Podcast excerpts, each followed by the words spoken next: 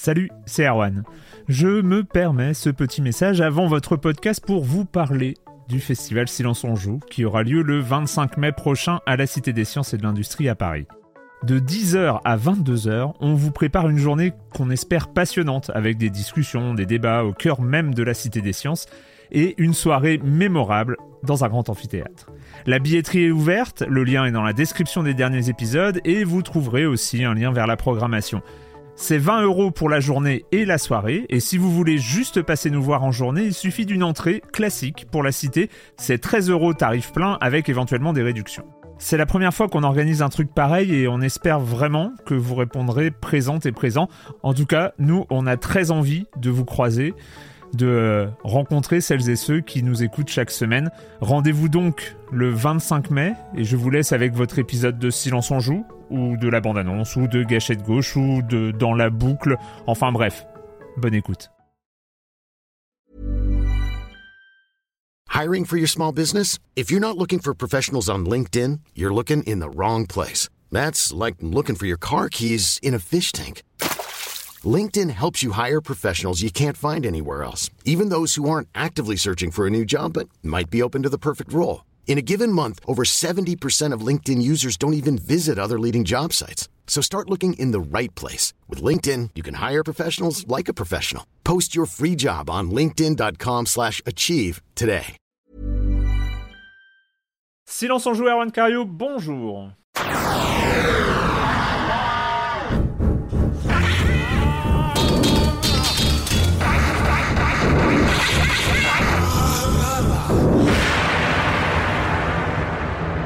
Au programme cette semaine, après une petite pause de vacances, eh bien, on va parler de Little Nightmares 2 de Ghost and Goblins Resurrection et euh, d'un revenant, euh, d'un revenant qui débarque sur PS4 qui s'appelle Dying Young. Et euh, je vais essayer pour de comprendre ce jeu. Mais je, je compte sur toi, Patrick. Je compte sur toi, Patrick. Et évidemment, le reste du programme, vous connaissez, le comme des comme la chronique de Jérémy Kletskin. Et je commence en accueillant, c'est toujours un plaisir, deux de mes chroniques heureuses favoris. Julie Le Baron, salut Julie. Salut Erwan, salut à tous. Comment ça va? Bah écoute, euh, très bien, très bien, très contente de vous retrouver quoi. C'est cool. Et Patrick Helio, salut Patrick. Salut Erwan, salut Julie, tout va bien? Ouais. Tout roule. J'attends beaucoup de cette émission euh, de ta part, euh, Patrick. Ah bon? Et pourquoi tu me... Mais parce qu'il y a deux jeux, il y a deux jeux qu'il va falloir m'expliquer. Il y a deux jeux qu'il va falloir m'expliquer. Eh ben, on va en parler. On est là pour ça. On est entre nous. Euh, discuter. on va commencer avec toi, Patrick, parce que tu as fou, un nombre de sujets à aborder. Bah oui, on a deux semaines. on a eu deux semaines sans, bah se voir, sans se parler. Donc moi, j'ai accumulé. Je vais faire un petit tri. Allez, euh, je, je, commence par une news qui a fait pas mal euh, bruiter il y a quelques, bah, quelques heures, quelques jours maintenant, parce que ça, ça passe vite. Bah, c'est l'annonce d'un jeu Goldorak euh, qui, qui, va arriver chez Microids. Microids qui travaille avec Dynamic Planning, qui doit être détenteur des droits, donc du fameux Goldorak, ce dessin animé culte qu'on a tous suivi hein, dans les années 70-80. Euh, alors ça, c'est une bonne nouvelle. Après, bon, bah, ça fait un petit peu peur. On se demande ce que ça va donner. Hein. Microids, ils sont coutumiers des, licences. Euh, ils, ont eu, bah, ils ont fait des jeux Astérix, Black Sad. Euh, il y a un jeu Tintin qui est prévu. ils ont Oddworld aussi en édition avec donc du coup des succès plus ou moins euh, réussis hein, selon les cas de figure. On se rappelle du Black Sad qui n'avait pas été très concluant, euh, Astérix, il y, a, des bonnes choses, mais bon, à voir. Là, on s'attaque quand même, il s'attaque quand même à un truc assez mythologique, hein, mythique en France notamment. On sait que Goldorak, euh, bah, ça a été un vrai carton. Ça a été, bah, on va pas refaire tout l'article, hein, mais c'est vraiment le coup de départ de, bah, de toute la culture manga euh, qui arrive en France. C'est un monument de pop culture. Très peu d'informations, pas de date de, sortie évidemment pour le moment. On sait juste que, voilà, je regardais le communiqué de presse, ça va être un jeu d'action. Voilà, c'est la seule chose que j'ai vu passer. Ok, ok. Alors après, moi, on parle de Goldorak, on sait qu'il y a déjà eu des choses. Hein, euh, après, c'est particulier, ça Goldorak a une importance très, très, euh, vraiment très capitale, euh, notamment en France, en Italie, parce que on a une vision un petit peu différente. C'est vrai que le Goldorak, ce personnage au Japon, bah, il est très secondaire. Il fait partie d'un univers mmh. de robots géants bien plus vaste et il est finalement très très mineur au Japon par rapport à ce qu'on a connu nous en France. alors je sais qu'il était intégré à un jeu de shoot en arcade il y a très longtemps en arcade, oui, il y a quelques années.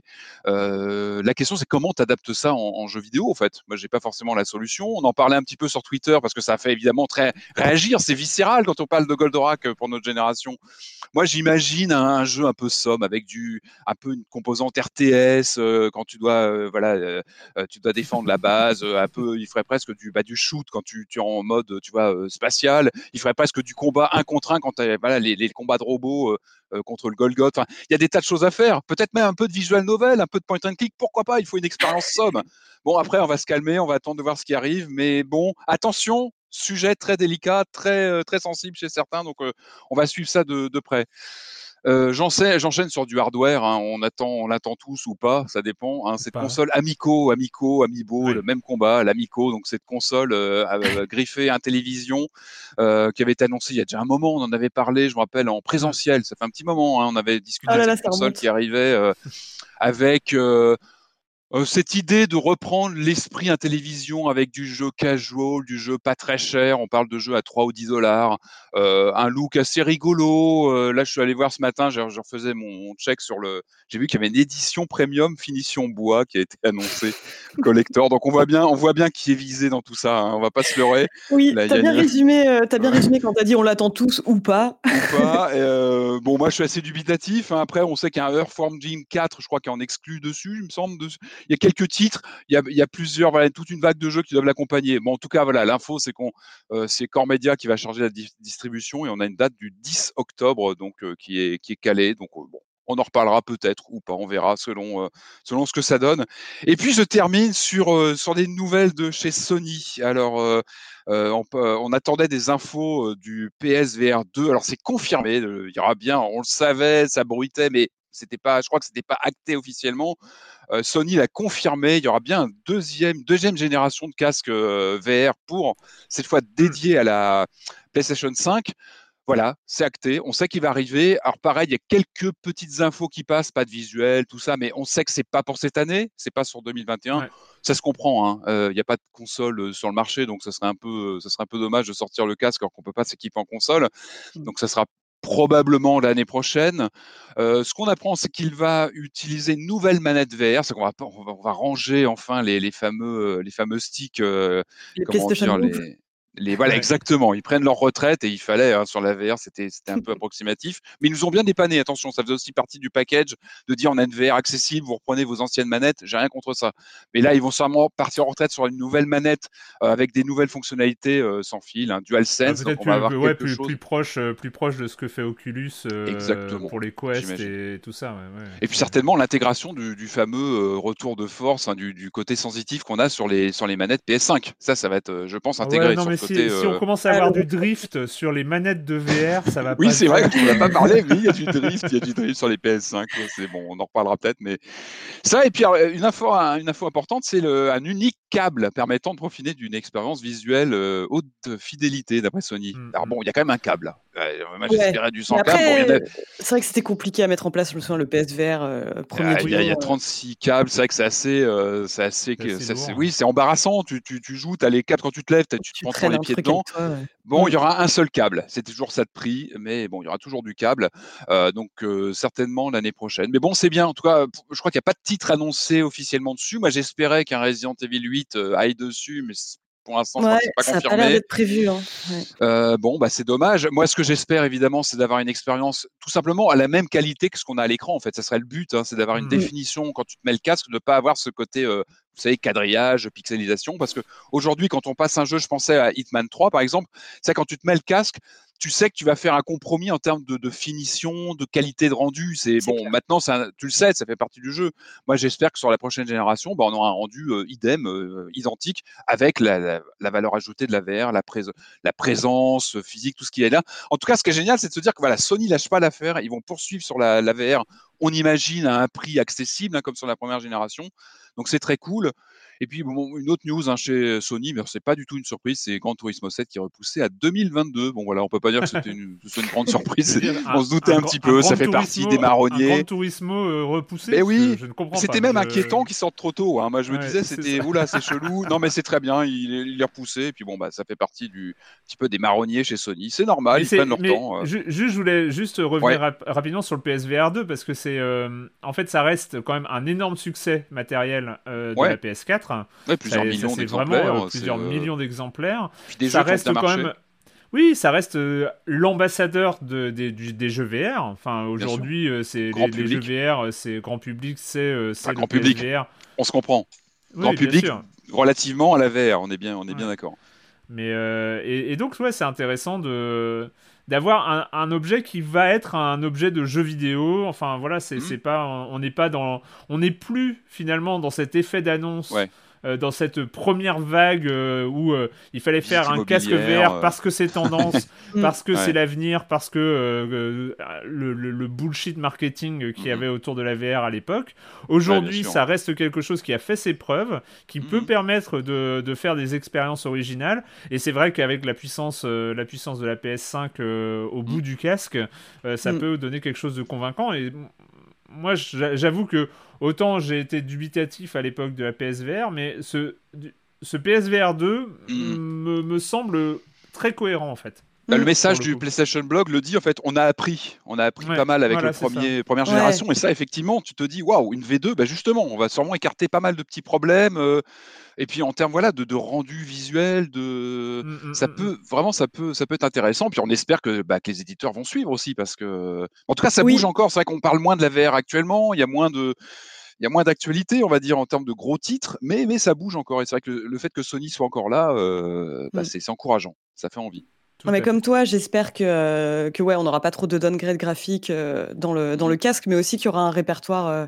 étoffé, quoi. Parce que moi, ce que j'attends, c'est les jeux, les jeux derrière. Et j'ai bah quand même eu des expériences formidables avec le premier PSVR, quoi. Enfin, on avait parlé de Paper Beast, ah, Tetris Effect qui était fabuleux, et puis Resident Evil 7. Et j'espère qu'on aura, ouais, hein. quand même pas mal d'expériences proposées. Quand quand tu vois le phénomène PS5 actuellement en termes de catalogue, ça fait peur parce que tu te dis, oui, mm. tu as une technologie qui débarque sur le marché. Déjà, bon, elle est dure à trouver, mais même en termes de contenu, ça tarde à arriver quand même. On peut pas dire que le catalogue se remplit à vue d'œil.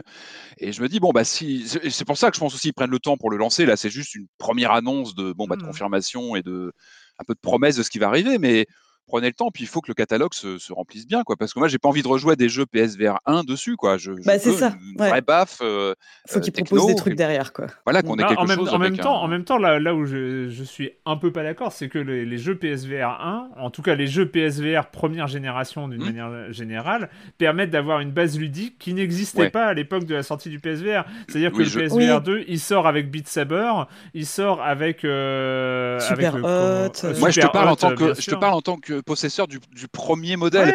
Tout comme je te parle de la PS5 en tant que possesseur de la PS4. Alors, je suis d'accord. Euh, quelqu'un qui achète une PS5 aujourd'hui, évidemment, il a tout le back catalogue PS4, même en occasion. donc, il a, évidemment, on est complètement d'accord. Ce sont des cas de figure euh, euh, différents. Moi, je te parle en tant que possesseur, il me faut une plus-value. J'ai envie, mais je pense, je pense que Sony va appuyer sur tous les curseurs et, va y aller à fond. C'est le but de la manœuvre. Hein.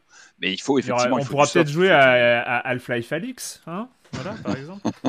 On n'a pas pu toucher.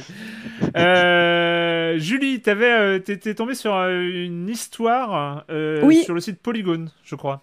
Ouais, alors moi c'est pas vraiment une news, c'est plus une lecture que j'ai trouvée vraiment intéressante. Que c'est un article qui est paru le 21 février sur Polygon et qui parle en fait de l'adaptation cinématographique, enfin donc en film d'animation de Secret of Monkey Island. Hmm.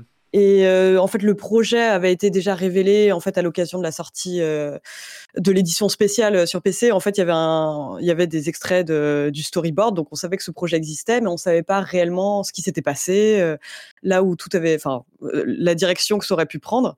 Et donc en gros, c'est David Carson, donc qui était un peu le, le directeur de projet euh, qui euh, travaillait donc chez ILM et qui revient en fait sur euh, sur toute la jeunesse du projet avec plusieurs employés d'ILM et mhm. qui raconte donc comment lui est venue l'idée donc alors qu'il jouait avec son fils parce qu'ils avaient un petit discount spécial en tant qu'employé, il pouvait avoir les, les, les jeux moins chers. Ah le storytelling. Ouais non mais c'est ça quoi, qui jouait avec son fils et qui se dit mais ce, ce jeu en tout cas Secret of Monkey Island le premier pourrait faire un excellent film et très vite on lui conseille d'aller voir du côté d'Amblin, euh, de mmh. discuter euh, avec euh, Steven Spielberg, rien que ça, quoi.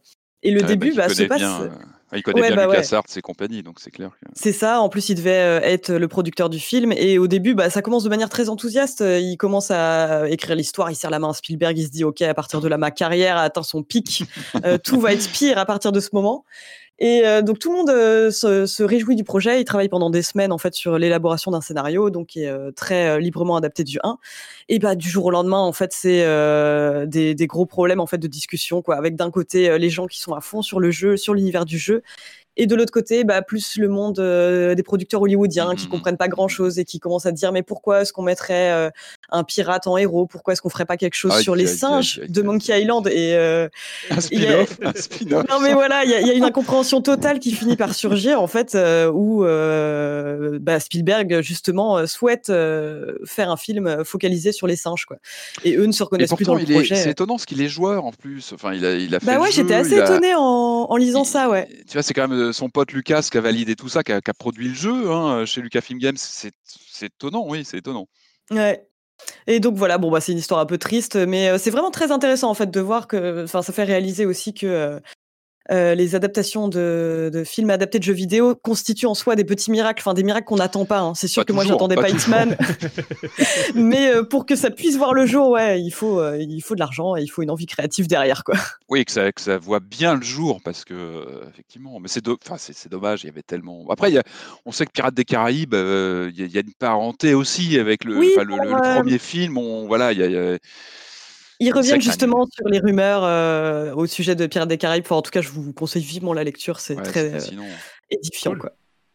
Euh, il y, a, une autre news sur un jeu dont on a parlé dans les espoirs de, dans les attentes 2021 avant de les sortir, de le sortir des attentes 2021 parce qu'il était repoussé. C'est Hogwarts Legacy qui là revient un petit peu dans l'actu sur un truc un peu chelou quand même. Ah, un peu chelou quand même, ouais. Ouais, bah donc euh, c'est, on a appris, euh, bah déjà il y avait euh, quand même une bonne partie des joueurs, qui, enfin une bonne partie des joueurs qui s'étaient déclarés enclins à vouloir boycotter le jeu, ne serait-ce que pour pas enrichir plus J.K. Rowling, donc dont on ne présente plus les les, euh, les positions transphobes quoi. Et euh, là récemment donc c'est euh, Liam Robertson donc qui travaille pour Did You Know Gaming qui a révélé que Troy Levitt donc qui est le lead designer du jeu avait une chaîne YouTube. Alors j'avais envie de dire une chaîne YouTube plutôt confidentielle mais c'était quand même 26 000 abonnés Mm. Où euh, donc en gros on apprend euh, que c'est un, euh, un antiféministe pro Gamergate qui a fait ouais donc une, de longues séries de vidéos sur le sujet quoi. Et le truc qui est le plus étonnant dans tout ça parce que donc les vidéos remontent quand même c'est que euh, il a été révélé en fait que Troy Levitt euh, avait dévoilé l'existence de sa chaîne à Warner Bros, qui n'y voyait aucun souci et qui derrière s'est fendu d'un communiqué de presse pour dire que non, enfin nous on a à cœur d'être inclusif, etc., etc. Vous inquiétez pas pour ça. Donc à, surveiller quoi. Mais forcément ouais, mon attente commence à s'étioler un peu là. non mais le mon enthousiasme en tout cas. Non mais le lead designer de Hogwarts Legacy est un YouTuber alt-right pro Gamergate. C'est et surtout, ils le savent, et ils le savent, et ça, ça pose aucun problème. Il y a vraiment ce, ce truc-là. Je l'ai mis dans mes attentes 2021. mais moi, tu sais que j'avais mis Season dans mes attentes aussi. Hein. Il y a des trucs, euh, jusqu'à ce que les, euh, les, affaires sortent, et tu te rends compte, mais merde, quoi. J'ai pas envie de participer à ça. C'est ouf, c'est euh, c'est complètement taré. Après, je ne enfin, je sais pas, je sais pas, je, je, je dis pas qu'il faut. Enfin le mec il fait ce qu'il veut. Il est youtubeur alt-right pro gamergate, il fait ce qu'il veut. Enfin tu vois, c'est sa life et tout ça. Mais après de la part de Warner Bros sur un truc comme ça qui, c'est quand même une énorme licence. Euh, après et, je, je, je, mets quand même aussi euh, des réserves quand un, mec comme ça est lead designer, je mm. n'ose même pas. Euh, enfin après c'est ouais, on se pose des questions sur comment se passe le développement du jeu. Enfin c'est un, un, truc. Enfin, c'est aussi, c'est aussi une problématique. Enfin, je, je sais pas, ça m'a, euh, ça m'a totalement euh, coupé les pattes. Euh, Surtout qu'il est pas, il a beau ne pas avoir publié de vidéo depuis un moment, il n'est pas vraiment sorti de sa rhétorique alt-right, quoi. Parce qu'en gros, ce qu'il explique, c'est que donc Warner Bros était au courant de sa chaîne, mais donc selon lui, hein, je reprends ses propos, ils sont plus intéressés à l'idée de faire des bons jeux que de que d'avoir un agenda de de, de SJW. Enfin, en gros, c'est, c'est, ce qu'il dit, quoi. Il continue de tenir ce genre de propos aujourd'hui, quoi. Ce qui est, ouais, Et puis après, voilà, c'est, quand on parle de Pro Gamer Gate, c'est aussi évidemment de l'anti-MeToo, euh, qui est selon lui, euh, voilà, la rhétorique de l'alt-right qui est euh, MeToo est une panique morale, etc. Mm. Enfin, c'est, c'est, assez incroyable. Enfin, moi, j'avoue que cette nouvelle-là m'a un, peu, un peu scotché. on verra. On verra bien. bien. Euh, le com des coms d'il y a deux semaines. Alors, je vais passer sur le fait que euh, Startup Nation est un nom, euh, est une marque déposée qu'on n'aurait pas dû utiliser. Pardon Jérémy, nos excuses les plus plates. je vais aussi passer sur le fait qu'il y a eu plein, évidemment, qu'on n'a pas, on pas abordé parce qu'on était très content d'avoir joué à Comp, qui est, qui est une vision mm. très rigolote de, de de ce, de ce système où on joue la balle de Pong. On n'a pas signalé que, évidemment, euh, Pong, mais vous êtes la balle, euh, a été, euh, et depuis longtemps, un sujet de game jam. Et il y a plein de jeux qui reprennent un peu ce principe-là que nous n'avons pas cité. Mais vous pouvez aller voir dans les forums de Science on Joue les jeux qui ont, été, qui ont été cités pour ça. Je prends quand même juste le, le commentaire de Kipo euh, qui nous dit euh, Nuts, Nuts parce qu'on parlait de Nuts, donc ce jeu de, ah chasse euh, visuelle à l'écureuil. Nuts, c'est typiquement un jeu que j'ai acheté sans réfléchir après avoir maté le trailer sur Steam et j'ai vraiment adoré. Après, le rapport évident avec Firewatch s'est fait ressentir jusqu'à la toute fin du jeu qui, dans les deux cas, m'a laissé sur ma faim, mais cette enquête peu ordinaire sur la trace de ces rongeurs des forêts m'a tenu en haleine pendant les quelques heures qu'il propose. Personnellement, je ne vous rejoins pas sur la question le jeu doit-il être fun, mais dans ce cas, pour moi, c'est une fois de plus la question du prix. Euh, la question ridicule se pose-t-il entre, entre euh, comme question euh, du, du prix qui peut se poser, qui avait déjà été le cas à la sortie de Firewatch. Une fois le jeu terminé, je n'ai pu m'empêcher que c'était un poil cher pour une si courte expérience. Puis je me suis dit que je soutenais de cette façon les développeurs avant de réaliser que le jeu avait été sur Apple Arcade avant Steam, donc ils n'avaient pas forcément besoin du soutien des, des, joueurs. voilà, et il pose la question est-ce que c'est encore une question, la question du prix par rapport à la durée de jeu? Qu'en pensez-vous dans ce cas précis? Alors je précise pour remettre en contexte, Nuts s'est vendu euh, aux alentours de 17 euros sur, euh, sur Steam et il est, euh, il est disponible dans, dans la bibliothèque Apple Arcade. Hein. donc c'était un jeu qui faisait partie de, de, l'Apple Arcade. Y a-t-il un style Apple Arcade? On pourra se poser la question aussi un jour. un style? Est-ce qu'il n'y a pas une école aussi qui se, qui se, qui se dégage J'avoue que c'est compliqué cette histoire du prix. Euh, c'est. Je, pense, que c'est. Ouais, c'est plus. Pardon, c'est plus une question de mood. On en a parlé, hein, c'est une mm. envie de se lancer dans un jeu comme ça, une expérience euh, un peu éthérée, un peu. Fait par des petits développeurs. Enfin, moi, moi j'avoue, j'étais assez contente hein, de, de, de, payer pour ça pour le coup. Enfin, c'est vrai que c'est une expérience assez courte, mais ce que je trouve assez admirable dans ce jeu, c'est qu'à aucun moment il ne fait de fausses promesses. Enfin, c'est instantanément. Il suffit de regarder la bande-annonce pour savoir si c'est pour vous ou pas. Enfin, moi, je tout de suite, euh, je me suis dit, j'ai hyper envie d'espionner des petits écureuils, et c'est ce que j'ai eu la bande-annonce surjouait un petit peu l'action. Je crois à un moment, tu avais une course-poursuite, ah, tout ça. Hein. Il me semble, hein, où avais, tu disais, il va se passer des trucs, machin. Euh. En, tout cas, au bout de 5 minutes, tu as le mood général du. Enfin, en tout cas, tu joues 5 minutes, tu as le mood général du jeu, tu sais ce que tu vas avoir, quoi. ah, c'est clair. Mais voilà, la bande-annonce, moi, justement, elle m'avait envoyé plus de, tu vois, d'action, plus de, sur... de surprises, de trucs. Bon, après, c'est vraiment cette question. Euh. C'est peut-être la, comparaison avec Firewatch aussi qui est peut-être un peu euh, exagérée. Enfin, forcément, on y pense, mais c'est pas du tout une expérience narrative comme Firewatch. mais, euh, mais ouais, non, pour le coup, je pense que c'est. il faut aimer l'espionnage d'écureuils. Il faut aimer les écureuils. Il n'y avait pas un film Firewatch d'ailleurs qui était prévu ou annoncé? Ah, ça me dit rien là.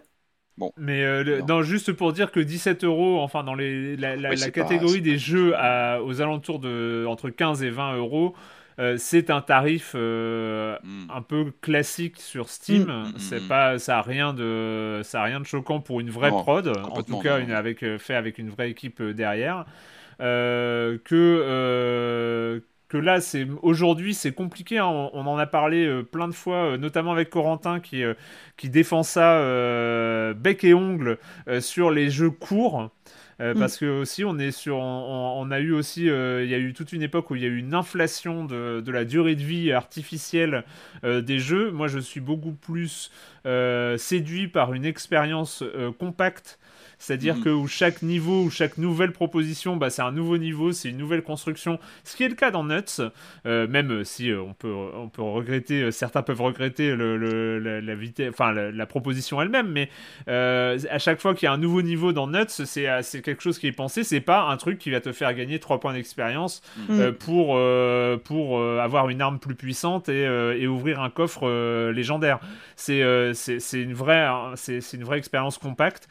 Donc dans ces cas, c'est compliqué de, de, de, de, dire que c'est trop cher. Mhm. Je trouve que c'est vraiment... Euh, non, c'est une construction, c'est un prix euh, qui est, qui, qui, est raisonnable dans ce cas-là.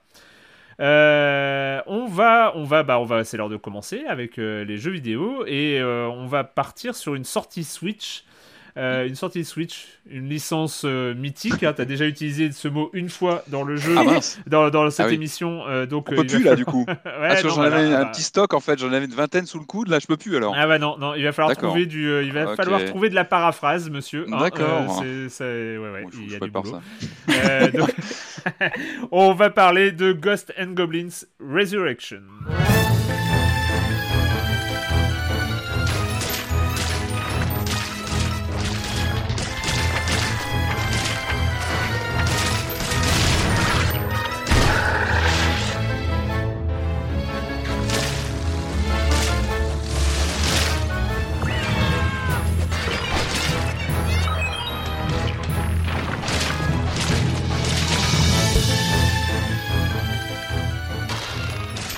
Et c'est le moment de retrouver Arthur et sa tenue euh, légendaire. Pour le coup, j'ai pas dit mythique.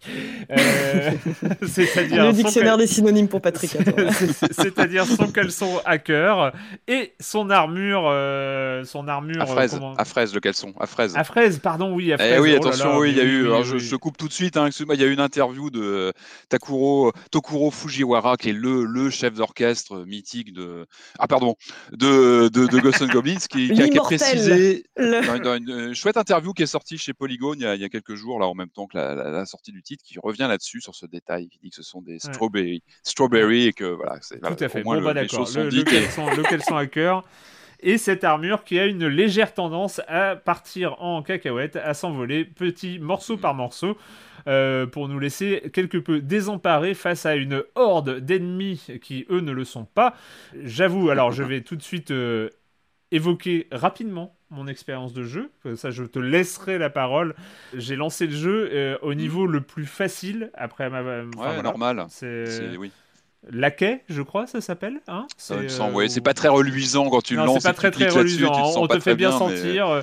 Euh, que bon, c'est quand même, c'est quand même un niveau facile. Ce n'est pas du tout un niveau facile. Hein. Mais en fait, c'est pas du tout. Pas du tout. Voilà, le seul truc, c'est que tu ne recommences pas au début du niveau quand tu meurs. c'est la seule chose. Hein. Mais Euh, et j'ai compris que ce jeu allait être compliqué pour moi, euh, que ce soit. Mais pour tout le monde, hein, euh, voilà. c'est pas, c'est pas, c'est pas propre à ton expérience. C'est un jeu difficile. Bah, on retrouve la recette Ghosts and Goblins. Hein. Je parlais de Monsieur Fujiwara, qui est le, chef d'orchestre de ce titre. Alors lui, c'est une des grandes personnalités chez Capcom depuis les années 80.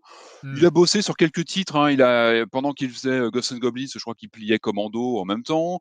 il a signé Bionic Commando. Il a, il a, il a signé le fameux Sweet Home, ce jeu de RPG qui est en fait la matrice de Resident Evil. Il a été producteur sur le premier Resident Evil. Il a bossé sur Mad World sur Wii quelques années après. Donc lui, il est vraiment, c'est vraiment une des icônes euh, de chez Capcom. Et puis son jeu Ghost and Goblins, il a, il a vraiment marqué son époque. On rappelle un jeu de 85. Makai Mura en, japonais, qui veut dire, je crois, Demon World Village. Euh, un jeu vraiment emblématique de son époque. Euh, euh, alors moi, je, je, veux raconter ma life un petit peu, mon vécu, parce que alors nous sommes en, nous sommes en 86. Je suis possesseur d'un Amstrad CPC. Je ne connaissais pas la borne d'arcade et euh, dans ma boutique euh, favorite, je tombe sur cette jaquette du jeu, donc adaptée par Elite System sur sur Amstrad, jaquette complètement barrée qui n'avait rien à voir avec les codes de, du jeu d'arcade japonais plutôt, j'imagine, une jaquette occidentale, avec ce côté photoréaliste, en fait, la fameuse séquence dans le cimetière avec ce chevalier. La, jaquette m'avait, m'avait vraiment perturbé. J'avais quoi? J'avais 11-12 ans. donc, bah voilà, ça, ça marque. J'achète le jeu et là, je me. À la fois, je suis fasciné par, le, par la réalisation du titre, c'est la musique clinquante, hallucinante sur Amstrad pour l'époque, et puis une difficulté impitoyable. Tu te cassais les dents. En plus, une version Amstrad où tu n'avais même pas le, la, tu vois, le, la perte du, de l'armure qui te fait une sorte de, de tu vois, de, de, de, de, tu revis l'armure est une sorte de, de, de sas avant de perdre ta vie. Là, tu l'avais pas, donc c'est du une, une touche, t'es mort. Mais cette musique cette musique hallucinante de la version Amstrad, moi que j'entends encore toujours quand je relance cette, même cette nouvelle version aujourd'hui, je l'entends encore.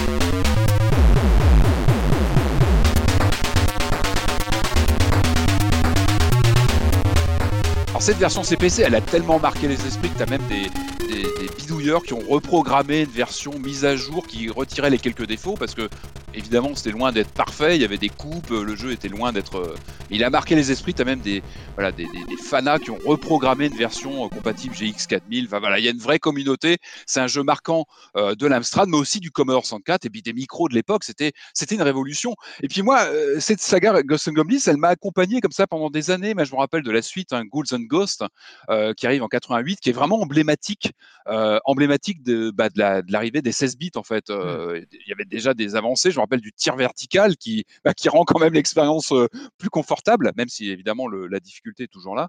Euh, et puis je me rappelle très bien de ce duel euh, de la version Mega Drive contre la version NEC PC Super Graphics. Voilà, on, est, on, tapait fort, c'était vraiment toute une époque.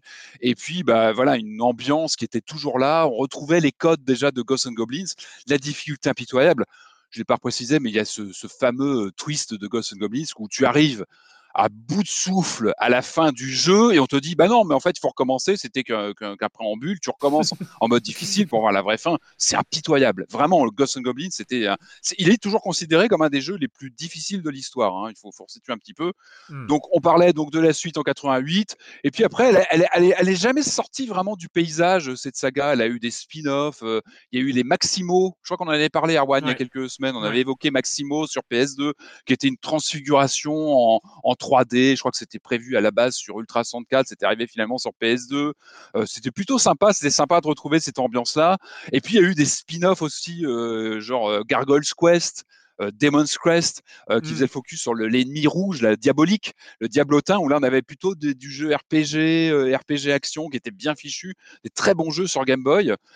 Euh, voilà, on a eu une itération sur PSP, puis le personnage, surtout, c'est resté vraiment dans l'imaginaire. Il y a eu des, caméos dans Dead Rising, dans Zack and Wiki, euh, des apparitions dans les jeux de baston. Donc voilà, voilà. Pour dire, Ghost and Goblins, on n'avait pas forcément beaucoup d'actu depuis euh, quelques années, mais le fantôme était toujours là, on en parlait.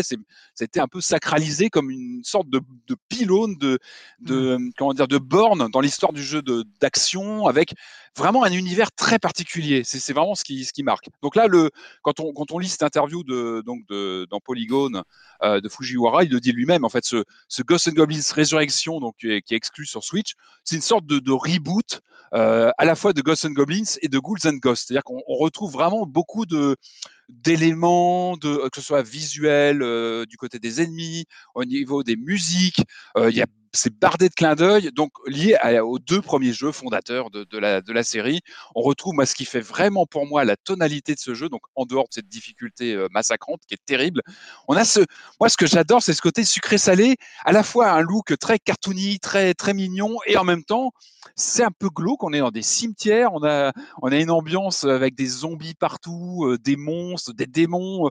Il y a ce côté voilà, ce clash un peu à la fois morbide et cartoon, rigolo, évidemment avec bah, des, ces corbeaux, le, ce fameux Red Harrimer qui, qui, nous, qui nous harcèle, parce que les, les, le principe de Ghost and Goblins, c'est ça, ce sont des personnages qui se déplacent à l'écran, on doit jouer au pixel près, ils ont tous des patterns assez, assez calés, en fait, il faut repérer les patterns des ennemis, sauf ce diablotin qui nous harcèle. Quand, en tant que joueur, ce diablotin, c'est une voilà, c'est, il nous hante toujours autant. Il, est, il revient évidemment sur euh, ce, ce, ce, jeu Résurrection. On retrouve plein d'ennemis. Moi, j'ai eu plein de flashs de mes années Amstrad avec ces, les chevaliers euh, très difficiles à tuer qui font des zigzags comme ça à l'écran. Enfin bref, on retrouve tous les niveaux sont pleins de clins d'œil euh, bah, aux jeux originaux. Donc c'est, c'est voilà, ça fait plaisir à l'œil.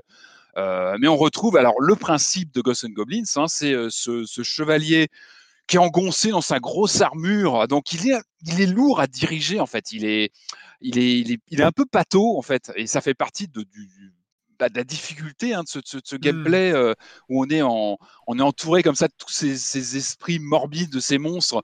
D'ailleurs, je, je, recite encore cette interview de Polygon où le, le créateur parle d'un horror theme park. Enfin, C'était vraiment le thème mmh. qu'il voulait mettre en scène dans ce jeu. C'est euh, voilà un thème euh, comme un parc à thème horrifique avec plein de plein de clins d'œil comme ça au cinéma, à la littérature d'horreur. Et oh, voilà, je reviens donc sur cette gameplay qui est, qui est lourd. C'est-à-dire que le personnage, avec son, il est, il est facile à diriger. Alors attention, il faut bien être clair là-dessus. Sur cette version-là, on peut pas prendre à défaut le gameplay du jeu. Je trouve que c'est aux petits oignons, c'est très précis. C'est ce qu'il faut intégrer ce, cette mécanique, c'est vrai quand tu joues de, tu sors de Céleste ou des euh, Super Meat Boy et compagnie où tu as quelque chose de très, dire. de très élastique, de très organique. Là, on n'est pas là-dedans. On est sur quelque chose de plus dur. Ben, encore une fois, mm. c'est lié à ce personnage. Je pense que tout est dit quand on le voit à l'écran avec sa grosse armure. C'est raide. Et ça, ça n'a pas été bougé. Il y a un parti pris que moi, je, je salue. Je sais qu'il va être clivant. Euh, quand tu mets les pieds dans, dans, dans Résurrection, t'en prends plein la figure. Et tu sens que il y a des efforts qui ont été faits, effectivement. Tu as des, as des systèmes, euh, tu as tout un système d'aide, en fait, si tu si tu te mets en mode très facile, euh, tu as, des, euh, des sauvegardes automatiques au fil des niveaux qui sont mmh. plus confortables, tu as les vies infinies, euh, tu vas être bridé si tu le mets en plus simple, le plus simple possible, par contre tu vas par la vraie fin, tu vas par accès à tous les... C'est bien fichu, tu sens qu'il y a un effort qui a été fait, mais même comme ça, même en mode très facile, ça reste impitoyable et ça peut être décourageant. Attention, c'est vrai qu'il faut s'accrocher. je, comprends, Ewan, que tu, quand les premières heures sont, sont difficiles. Alors moi, il y a juste un truc, c'est euh, je suis très content que Ghost and Goblins Résurrection existe. je, ne, je ne vais jamais. Euh, il, plaît à des, à des gens comme toi, il plaît à des hardcore gamers. Enfin, il y a, y, a, y a, le, mix entre euh, l'aspect nostalgique d'une licence hyper importante de l'histoire du ah jeu bah, vidéo et il y a ce, ce, côté difficulté assumée. Euh, avec euh, qui qui qui, euh, qui utilise les ingrédients de base de la licence, enfin qui utilise ah, les ingrédients de base de hein. la série. Donc c'est il y a, y a, une sorte de, de, de, cohérence comme ça qui est qui est inattaquable. On peut pas on peut pas dire mais c'est n'importe quoi ce jeu, C'est drôle. C'est drôle. Que, sauf, sauf que c'est aussi comment dire? Euh, je, fais la comparaison juste avec Céleste. Euh, mhm. Avec Céleste, quand Céleste met en place le mode facile, euh, et, c'est vraiment dans un côté d'accessibilité, de dire bah, mhm. vous n'avez pas besoin d'être une superstar capable de faire les phases B, les phases C, etc. pour profiter du jeu, profiter de l'histoire et tout ça. Mais on gardait un challenge. je trouvais que le, le challenge devenait plus accessible. et Là, ce que je veux dire, c'est que le truc est effectivement lourd et effectivement euh, euh, hyper. Mais précis. Mais précis. Mais précis. Mais précis. il est exigeant, très exigeant. Mais il n'est pas, il pas agréable en fait. Mais il y a un effort d'accessibilité qui a été fait quand même du coup par rapport aux anciens. Mais, mais, en fait, il n'est pas. Je, je, le trouve. Je trouve pas ah agréable à jouer. Alors après, c'est très personnel, mais je trouve pas agréable à à manipuler en fait. je pense Notamment ce truc où il faut mitrailler pour lancer les épées, euh, lancer les armes, etc. Ah en bah, même temps que sauter. Enfin, je trouve que il y a, y, a, y a, un truc dans, dans, les mouvements, dans le, dans le, dans le gameplay. Après, je ne conteste pas du tout l'intérêt du truc parce que ça fait partie de l'ADN. Mais j'avoue que moi, je suis très, euh, même si j'ai joué à l'époque à Ghosts and Goblins, mais j'avais pas accroché plus que ça. Ah bah le choix des armes est, capital, on le sait. Hein, dans Ghosts and Goblins, il faut toujours faire attention à quelle arme on, va récupérer, à quel moment du jeu, selon quel adversaire tu es en face de toi, parce qu'effectivement, tout se joue au millimétré, la fréquence des tirs, tout ça, il faut faire très attention. En fait, tu es en stress continu. Quand tu joues, tu n'es jamais serein. Euh, c'est pour ça que je pense que la difficulté peut, peut, peut écœurer. Elle est complètement assumée, encore une fois, dans cette interview de Polygone. Hein, le, chef d'orchestre, quand on lui pose la question, est-ce que vous, si vous refaisiez aujourd'hui le Ghost and Goblins original, est-ce que vous le rendriez plus simple? Il dit non, non, parce que les joueurs de l'époque avait besoin de ça. Ça, s'adressait mmh, mmh, à cette mmh. typologie de joueurs de l'époque. Moi, ma question, moi, je, je, kiffe parce que je retrouve, mais voilà, il y a plein de trucs qui te. en fait, le jeu, tu as un rapport assez bizarre, euh, presque, pas sadomaso, mais presque, en fait. Il est charmant, il a un visuel, j'adore le look ça m'a fait penser à cette séquence dans le, secret de la pyramide. Vous savez, avec le vitrail, un des premiers CGI au cinéma avec un vitrail qui est animé t'as un peu ce rendu très gothique dans le jeu. Moi, j'adore le look. Je trouve qu'ils ont fait un boulot extraordinaire de. En fait, c'est le RE Engine, hein, le, moteur des Resident Evil, qui est utilisé. Alors, c'est drôle de se dire que c'est ah la même la même machine qui tourne, qui fait tourner ça et, et les dernières Resident. Euh, je trouve ça fabuleux parce que tu retrouves les codes. En même temps, c'est sur une 3D, mais t'as un effet de 2D à plat. Enfin, c'est moi, je trouve mmh. magnifique. Je trouve qu'il y a le respect des codes originaux. Donc, le jeu, il est charmant. Il te fait des papouilles avec ses musiques, avec ses graphismes, plein de clins d'œil, etc mais il te fait mal tout le temps en fait. Il te fait mal, il te lâche pas. Euh, c'est un jeu de sale gosse en fait. Euh, je dis encore une fois, le gameplay est jamais pris à défaut. Donc, tu t'en prends à toi-même, en fait, tu, te retrouves à te dire, mais non, mais c'est moi qui ai mal géré ça. Et euh, en fait, il est parfois, il est pas, des fois, il est injuste dans les moments où il te fait un piège que tu n'as pas pu voir venir, où tu as une, tu vois, tu arrives sur une plateforme, elle se dérobe sous tes pieds, alors que tu pouvais pas le prévoir, ou là, il faut vraiment regarder les patterns. Tu as un truc qui va apparaître. En fait, c'est du die and retry, il continue. Et puis là, mmh. ils en surjouent avec ce côté vie infini, donc tu es, à fond là-dedans il te fait mal, mais c'est tellement gratifiant quand tu réussis un truc. Quand tu réussis un passage, il y a vraiment, il y a, vraiment une jouissance de dire j'ai réussi, j'ai passé ce truc-là, tu prends sur toi. Euh, et ça, c'est vraiment ce que voulait faire. C'est du, c'est du Dark Souls avant l'heure, hein, clairement. Il y a le côté se battre contre une machine, à part que là, tu as ce côté rigidité que tu as moins, je pense, dans les Dark Souls. Là, tu as vraiment quelque chose dans les mécaniques même. Euh, ça peut être écœurant, mais moi, je pense qu'il y a y a un équilibre. C'est, c'est, il faut, quand tu, si tu achètes ce jeu, tu sais dans quoi tu t'engages, tu sais que tu vas être pris. Moi, il y a, vraiment le côté nostalgique qui joue. Moi, il y a, ce plaisir euh, sensitif de retrouver les musiques, les sons, les, les, les mmh. graphismes, l'ambiance. Donc ça, ça joue beaucoup. Je pense que je suis pas neutre. Je me dis, voilà, un jeune qui le découvre aujourd'hui, est-ce qu'il va accrocher autant à l'univers? Je, je pense que l'univers a un charme. Il a ce charme morbide, comique, un peu bizarre, qui, qui est toujours attrayant, qui marche bien. La difficulté est assumée. Euh, encore une fois, tu prends tellement de plaisir quand tu passes un, un niveau. Euh, tu te sens tu te sens changé, tu te sens, tu te sens plus grand quand tu as passé ça. Ce que je veux dire, c'est que on, peut parler de sadomaso, mais c'est pas une relation toxique, ce jeu. Mmh. Il t'encourage. Mmh. Et, et, vraiment, et je suis pas bon. Moi, je pense que je suis pas un très bon joueur de Ghost and Goblins. J'ai jamais été. J'en prends plein la figure. Là, il y a eu des séquences, je vous passe les détails, mais j'ai dû repasser 100 fois un truc. J'ai dû faire mourir 100 ouais, fois. Bah ouais, j'ai l'impression que c'est un passage obligé, quoi. Mais vraiment, et t'en prends plein la figure, tu te sens pas bien. Je, dois être au niveau de difficulté. J'ai pas pris le plus bas parce que je sais que tu perds plein de choses du jeu. Je vais être sur celui d'après. J'en prends plein la figure. Mais, mais, mais, mais, c'est pas toxique parce que vraiment, manette en main, je recommence toujours. Je recommence que je me dis, c'est de ma faute, je vais apprendre.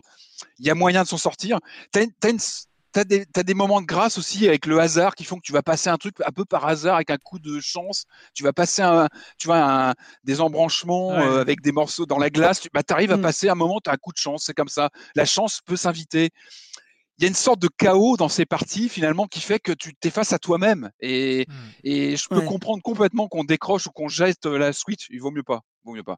Gardez-la, mais, mais voilà. Et, mais il faut y jouer, il faut éviter l'analogique. Moi, j'ai joué euh, en docké, après j'ai rejoué beaucoup en portable. Il faut y jouer vraiment que la croix, même sur la, la, Switch en portable, il faut jouer avec les, les, les, croix directionnelles. Hein. L'analogique, je déconseille. Voilà, c'est pas du tout un jeu toxique. Moi, je le conseille. Euh, c'est un jeu de sale gosse, quoi. On sent que, que, vraiment les développeurs se moquent de nous. Ils nous, ils nous font mal, mais, mais, mais, mais, c'est, c'est, on apprend beaucoup sur soi en jouant à Ghosts and Goblins et, euh, et ça fait plaisir, moi, vraiment de la retrouver cette série dans, dans, un tel état de forme, dans un tel brio visuel. Euh, Waouh, ça fait plaisir. ça fait plaisir. Ben non, le, truc que je retiens en fait dans ce type de jeu, c'est que, euh, enfin, ce qui fait que ça marche là euh, dans, ce que tu nous dis, euh, Patrick, mmh. c'est le fait que l'erreur tienne de la part du joueur en fait et pas de mmh celle du jeu quoi. Le, fait que tu aies envie de refaire une partie à chaque fois, c'est parce que tu ah te dis bah c'est une erreur que j'ai faite moi quoi. Et c'est un peu un truc que tu retrouves dans dans Spelunky 2. Moi, si j'accepte de me faire malmener, si j'accepte de passer ce pacte avec les développeurs, c'est parce que je sais qu'à un moment j'ai fauté. Donc, si le gameplay comporte aucune injustice, pourquoi pas bah, Alors, sont pas toujours fair play. Il y a vraiment des pièges que tu peux pas voir venir où tu perds une vie. En gros, c'est le deal. Hein. Il y a des moments où tu vas perdre une vie parce qu'il faut que tu apprennes le, pattern de tel ennemi. Où je te dis, as un.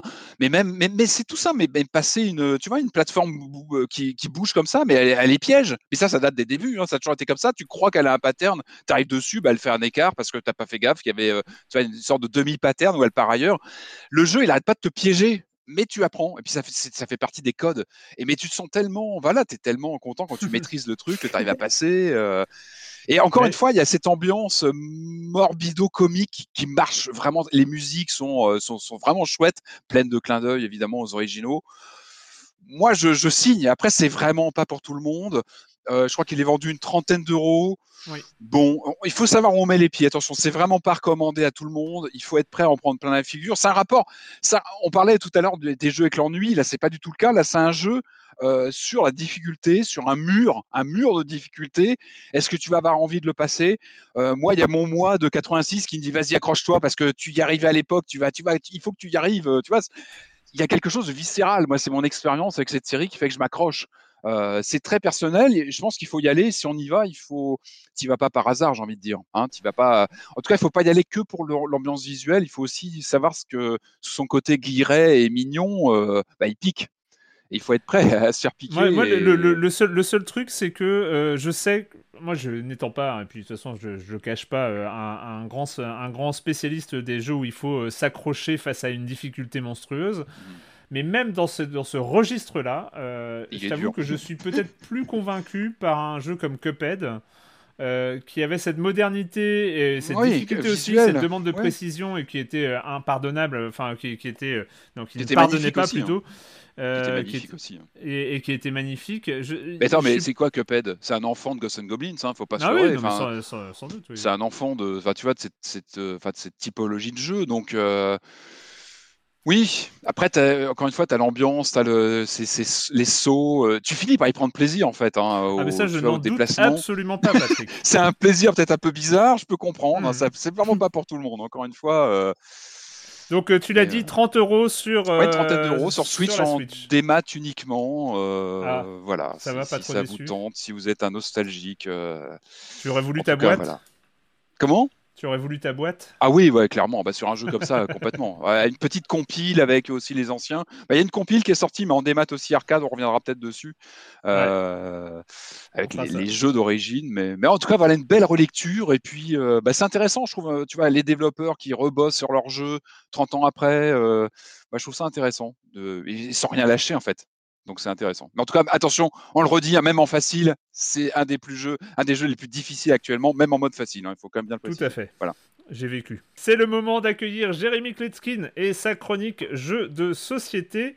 Salut Jérémy. Salut Erwan, alors tu dois t'en douter, il y a plein de catégories de jeux de plateau. Les jeux de stratégie, les jeux de lettres, les jeux de hasard, les jeux d'adresse, les jeux de programmation, les jeux coopératifs, il y a les Ameritrash et les Eurogames, et il y en a plein d'autres, mais il y en a une que j'ai découvert récemment, enfin j'ai compris que c'était une catégorie. Bah oui, parce qu'à partir du moment où il y a un certain nombre de jeux qui ont le même point commun, il est légitime d'en faire une catégorie. Et donc aujourd'hui on va parler du dernier né de cette catégorie des jeux de cartes d'oiseaux perchés sur les fils électriques. L'an dernier j'avais chroniqué ici même un jeu de collection qui s'appelait Q-Bird, puis aussi euh, What's un jeu de mémoire tactique très sympa. Et aujourd'hui, je vais vous parler de Papageno. Et c'est, je crois, la première fois que je parle ici d'une boîte aussi petite. Elle se glisse sans problème dans la poche arrière. Alors, qu'est-ce qu'on peut dire de Papageno, à part le fait qu'il s'agit encore d'un énième jeu d'oiseaux perchés sur des fils électriques? Bien, déjà qu'il s'agit d'un jeu de cartes assez traditionnel euh, dans sa mécanique. Chaque joueur reçoit face cachée 6 cartes devant lui, deux lignes de 3. Puis chacun à leur tour, ils vont piocher une carte et choisir de la poser devant eux ou de la défausser. Les cartes oiseaux sont numérotées de 1 à 9 et comme les illustrations nous le font très bien comprendre, plus le nombre est élevé et plus l'oiseau est lourd, il est gras. Il pèse et comme le but du jeu c'est de finir la partie avec euh, la nuée d'oiseaux, la volée d'oiseaux la plus légère possible, c'est-à-dire que la somme de ces six cartes doit être la plus basse possible, alors il faudra se débarrasser des oiseaux les plus encombrants. Autre originalité de ce jeu, les cartes qui ont la même valeur et qui sont disposées l'une au-dessus de l'autre s'annulent, quelle que soit leur valeur. Il y a aussi des cartes spéciales comme la carte capture qui permet de choper un oiseau chez un adversaire. Elle a une valeur de 10, tout comme la carte flûte de pan qui a l'air un petit peu encombrante. Si on choisit de garder la carte, on va la poser devant soi à la place de l'une des 6 déjà présentes. Et c'est ce qui fait l'originalité de ce jeu. On va passer celle-ci à notre voisin de gauche qui devra impérativement la poser à la même place. C'est-à-dire que si je lui passe ma carte d'en bas à gauche, il devra la poser devant lui en bas à gauche, quelle que soit la carte qu'il y avait avant. Et ça continue, ça fait un tour complet. On passe chacun cette carte à notre voisin de gauche. Et vous l'avez compris, il y a plein de stratégies et de coups bas à faire avec ça. Et je ne vous ai pas parlé de l'oiseau spécial qui a une valeur de moins 2. Oui, ben il est plus léger que l'air. Il doit s'accrocher au fil pour ne pas s'envoler. Euh. Donc voilà, Papageno c'est sympathique, c'est onirique. À chaque fois qu'on pose une carte, on a l'impression de donner un petit coup de pinceau. Donc voilà, il casse pas trois pattes à un oiseau, mais il a quand même son charme. Certains des spécialistes comme moi auront peut-être détecté la parenté avec un jeu qui s'appelait Gang de Castor il y a 10-15 ans. Oui, oui, c'est vrai, mais euh, Papageno est quand même un petit peu plus élégant. L'auteur Kevin Kim, l'éditeur Helvetic TIQ à la fin, de 2 à 5 joueurs pour des parties d'environ un quart d'heure. D'ailleurs, on peut tous témoigner de l'influence grandissante des jeux de plateau sur les jeux vidéo. Birds on Wire, Maestro, Tremblay l'industrie du jeu vidéo n'est pas prête à cette déferlante, à ce raz-de-marée de jeux d'oiseaux perchés sur des fils électriques. Bye bye. Bye bye, Jérémy. je, je, suis encore sous le choc d'apprendre l'existence de ce, de ce jeu. Est-ce qu'il sera Et de cette porté, catégorie euh, Voilà, de cette catégorie de jeu. Est-ce que ce sera porté en jeu vidéo? Est-ce qu'on aura une catégorie Steam? Bah ouais, jeu hein. de les oiseaux euh, perchés sur des fils Ce serait bien. On a eu Wingspan. Bon, ils n'étaient pas vraiment perchés sur des fils, mais on a eu Wingspan en adaptation J'ai téléchargé, j'ai téléchargé la version euh, Steam de Wingspan que j'ai la boîte hein, à la maison, mais, ouais. mais, elle est très chouette. Enfin, c'est ah sympa. Ouais? Elle est bien Mm. la version. mais- C'est sympa. Après, euh, bah, je le truc, c'est qu'il faut voir à quel point ça apporte par rapport à la version euh, plateau, moi, que j'avais pas. Mais euh, moi, en tout cas, c'était un plaisir à découvrir. Quoi. Le plateau et le, le plateau est incroyable. Ah, il paraît, cette- ouais. cette- Tu peux faire des stratégies de dingue, ouais. Ouais, et puis c'est ce petit truc pour jeter les, pour jeter les, les dés et tout. Enfin, cette petite maison est, est trop bien. Euh, c'est une très très belle boîte. Euh, c'est le moment, bah oui, c'est le moment de, de partir en Suède, à Malmö. Euh, chez le studio euh, Tarsir, Tarsir Studio, euh, qui revient. on en avait parlé dans Silence on joue, c'était en avril 2017. À l'époque, figurez-vous, on était en vidéo. Eh oui. Et oui, et oui, et oui, oui, on, fait- on- on faisait de la télé même, hein, on était chez No Life. Euh, non mais en fait je dis ça parce que je l'ai re- j'ai re-regardé no- notre chronique de Little Nightmares parce que je me souvenais que j'avais été euh, très un, un- un petit peu sévère sur, sur le jeu et puis euh, du coup ça m'a permis de, de me remettre un peu dans l'ambiance et, euh, et donc voilà donc euh, Tarsir Studio ils reviennent euh, avec euh, leur univers très très spécial avec Little Nightmares 2.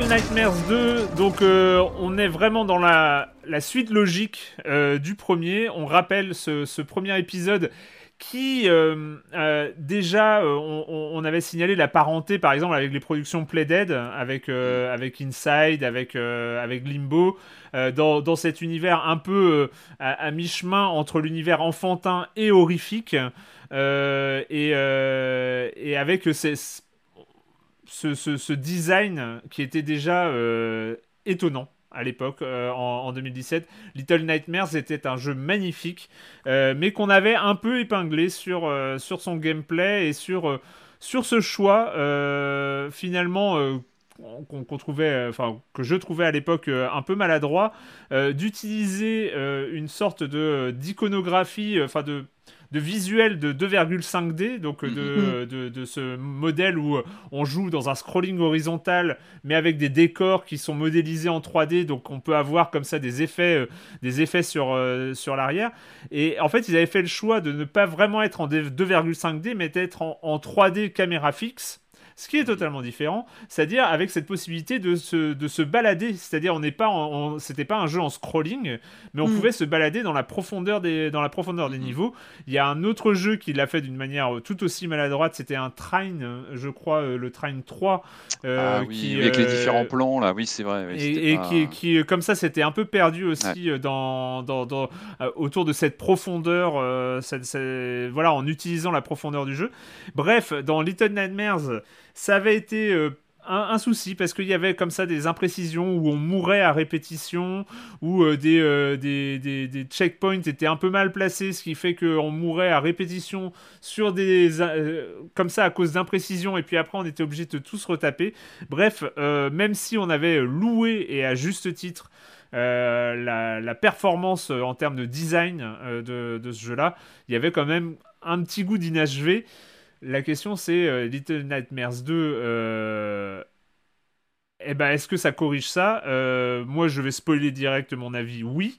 mais parce que je te dis, je, je, spoil parce que toi, tu n'avais pas joué à Little Nightmares, Julie, donc tu peux pas faire ce, comparatif. Mais voilà, en tant que nouvelle arrivante dans, dans, la licence, comment est-ce que tu as, comment est-ce que tu as découvert ce Little Nightmares 2 bah justement, hein, sans connaître grand-chose, hein, parce que j'avais j'avais juste vu quelques images du 1. Euh, je trouvais la, la direction artistique euh, ultra chouette. Enfin, j'ai l'impression que c'est mmh. le gros point fort du jeu, mais euh, que c'était, bah, a priori, son seul point fort, quoi. Que ça avait pas l'air très fun à jouer, que c'était comme une espèce de bah, de souple dead en fait quoi euh, en termes de gameplay.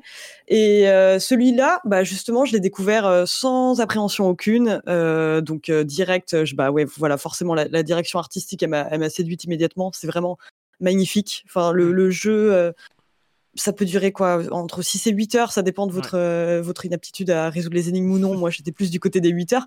Mais c'est c'est magnifique de bout en bout. Vraiment la, la, la DA est superbe. euh, quoique dérangeante, mais ça on en parlera plus tard. Et, euh, et la mise en scène, la mise en scène est très chouette. Et je pense que ce que, ce que j'aime bien en fait, c'est qu'on arrive dans ce jeu sans euh, bah, sans rien en savoir. Quoi. Il n'y a pas de scénario, il n'y a pas de cinématique, il n'y a pas de dialogue. Et ça, j'aime beaucoup le fait que ce soit complètement assumé que c'est un jeu où tout est mis au service des images et de la mise en scène. Euh, il n'est pas dénué d'intérêt euh, sur les autres côtés pour autant, mais en tout cas, on en avait parlé un petit peu avec Shady Part of Me, euh, qui avait tendance à distiller son scénario de manière un peu lourde. Là, pour le coup, c'est complètement, là, c'est complètement épuré, et j'aime beaucoup en fait quand un, jeu mm. assume son côté purement visuel et, que c'est aux joueurs en fait de d'assembler les morceaux de son côté quoi. Donc ça déjà c'est très très chouette. Euh, donc euh, de ce que j'ai compris, euh, on, une des grosses différences par rapport au 1, c'est qu'on a un autre personnage avec nous, enfin pas toujours, mais donc qui est l'héroïne du premier du premier opus et qui va parfois nous aider en fait nous aider à nous faire la courte échelle à sauter des espèces de trous un peu plus gros nous rattraper par la main enfin transporter des objets et euh, donc euh, les, les, énigmes sont honnêtement, je trouve euh, la difficulté assez bien dosée. On trouve assez facilement là où on peut bloquer. On fait pas des allers-retours incessants. Ça augmente très progressivement et là-dessus, j'ai trouvé ça vraiment nickel. Là où je mettrais un petit bémol, ce serait sur certaines phases d'infiltration parce que je les trouve vraiment très très chouettes, ultra stressantes. Enfin, elles, mmh, elles mmh, produisent l'effet que ça doit produire. C'est, je pense typiquement donc les en gros, ça se divise en quatre grosses zones, le jeu, et à chaque fois, euh, donc, euh, c'est une structure similaire. On arrive dans une zone, on la découvre, on fait quelques énigmes, on va avoir euh, des phases d'infiltration et une espèce de course-poursuite. Les phases d'infiltration, il y en a une qui m'a particulièrement donné du fil à retordre, c'est dans la deuxième phase, donc qui est dans une école, avec une institutrice dictatoriale austère oh. et horrible qui me terrifiait vraiment avec bon ça c'est une créature vraiment en termes de design elle est ultra réussi parce qu'elle a une espèce de. C'est au début du jeu, donc je ne spoil pas trop, mais elle a une espèce de coup de coup gigantesque qui peut s'étirer et aller dans les moindres recoins et c'est absolument terrifiant parce que nous on se sent euh, on est vraiment à hauteur d'enfant on se sent complètement démuni et moi j'avais vraiment l'impression de vivre ouais un cauchemar d'enfant euh, qui se retrouve dans cette école avec euh, cette institutrice qui nous poursuit et il y a donc des phases où on doit naviguer à travers une classe sans être vu. Et moi, bah, je paniquais. En fait, je, me, je paniquais, je me cognais contre les décors. Et il y a un moment où je me demandais est-ce que c'est le résultat de la peur ou est-ce que c'est le résultat de contrôle approximatif? Et j'ai l'impression que c'est un peu des deux, dans le sens où euh, parfois il faut se cacher derrière un bureau, on a l'impression d'y être. On n'y est pas et on va se faire choper par l'institutrice. Donc il y a des moments qui m'ont un peu fait râler. Mais je pense que c'est euh, aussi parce que c'était incroyablement efficace. J'avais vraiment peur. J'avais vraiment peur, euh, comme ça faisait longtemps que j'avais pas eu peur euh, comme ça avec une créature pourtant qu'on voit euh, dans son entier quoi. Mais voilà, il y, a, y, a, juste ces petites choses là en fait sur lesquelles euh, je mettrais un petit bémol quoi. Mais pour le coup, ouais, les checkpoints sont très bien, très bien espacés. Il y a aussi, bah, dans les approximations, il y a aussi les combats parce qu'on a quelques combats quand même. On peut parfois se saisir d'un objet et se battre contre des, des, des, personnages. Et il y a un côté, je trouve, ultra dérangeant qui est assez bien fait parce que dans le sens où quand on tue ces personnages, c'est aussi dérangeant que quand nous on meurt. Il y a un, il y a ouais, il y, a, un truc très maîtrisé là-dessus, quoi. C'est assez fou euh, ce que tu dis, euh, j'accroche totalement. Ce qui est. Euh, moi, je vais revenir plus sur la, comparaison avec Little Nightmares 1. vraiment, on est sur la version plus plus évoluée où quasiment tous les défauts du 1 ont été résolus tout en gardant tout en gardant cette 3D euh, caméra fixe. Et là, c'est là où je suis euh, moi-même étonné euh, parce que limite le premier conseil que j'aurais eu à donner à, à Tarsier après Little Nightmares 1, c'est revenez en 2,5D. Regardez ce que fait Playdead, ils le font mm. bien, restez sur un mm. seul plan, comme ça en fait les approximations de gameplay, vous les avez pas, etc. Non, eux, ils se sont dit, je pense qu'ils ont compris là où ils avaient euh, un peu euh, un peu laissé de l'approximation là où il fallait pas dans, le premier, mais ils ont gardé ce système-là, ils ont gardé cette 3D caméra fixe, mais en la maîtrisant vraiment. C'est-à-dire que euh, pratiquement, enfin, c'est vraiment très rare que je me suis senti désorienté par rapport à, par rapport à la position du personnage. C'est ce qui est mm. dans, dans, ce genre de gameplay le plus compliqué, c'est-à-dire la, position du personnage dans la profondeur. Quand tu as une caméra fixe comme ça, c'est jamais, euh, jamais très simple. Et là, je sais pas, il y a, y a ce, ce, côté euh, très naturel euh, qui est. Je pense que ça a été très bien. Il y a eu des des tests joueurs, enfin ça, ils ont, ils ont, mm. ça a été très bien calibré.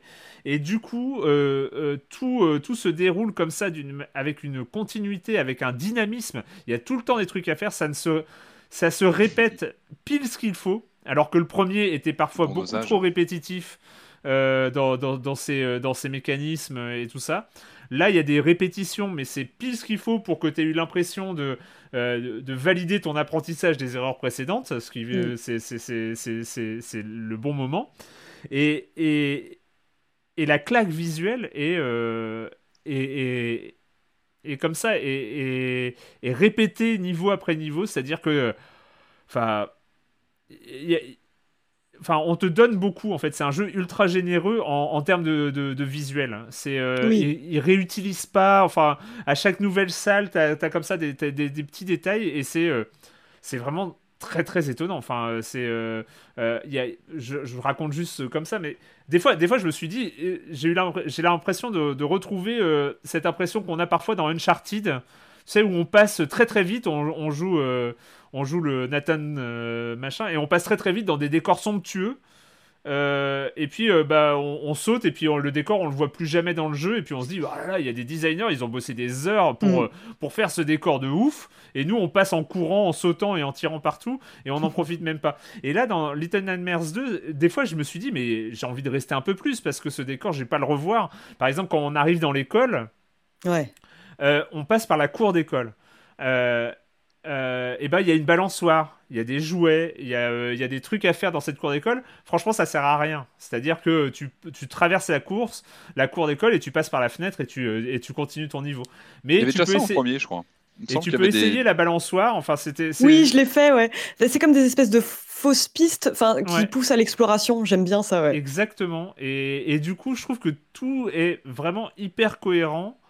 Euh, et même pour euh, revenir sur un point que, que, tu as donné et que moi je trouvais à, l'époque du premier euh, presque un défaut, qui est la non-narration, en tout cas la mm. narration environnementale très légère et tout ça. Je trouvais que dans le premier, en fait, on débarquait, on savait pas trop ce qu'il fallait faire et que finalement, la seule chose qui nous motivait pour avancer dans le jeu était le fait d'avancer dans le jeu. Je sais pas si je suis très clair, mais euh, c'est que, je vois. que en fait il y avait pas. On voulait, on voulait en savoir plus aussi. On était en quête pas tellement de, de, et tu avais, une fin qui te, bah, n'expliquait pas tout en plus. Hein. Il y avait une frustration, je me rappelle à la fin, la séquence finale du premier. Hein. Tu ouais, avais envie d'en savoir plus. Ouais, on avait envie d'en savoir plus, mais je trouvais que c'était pas il n'y avait pas un truc qui te poussait vraiment à avancer au-delà du fait d'avancer dans le jeu en fait. Ce qui euh, suffit hein, euh, aussi. Mais ah, les ennemis, moi je me rappelle que les, les rencontres en elles-mêmes te suffisaient de motiver. Le, design, le visuel des ennemis déjà dans le premier. Les...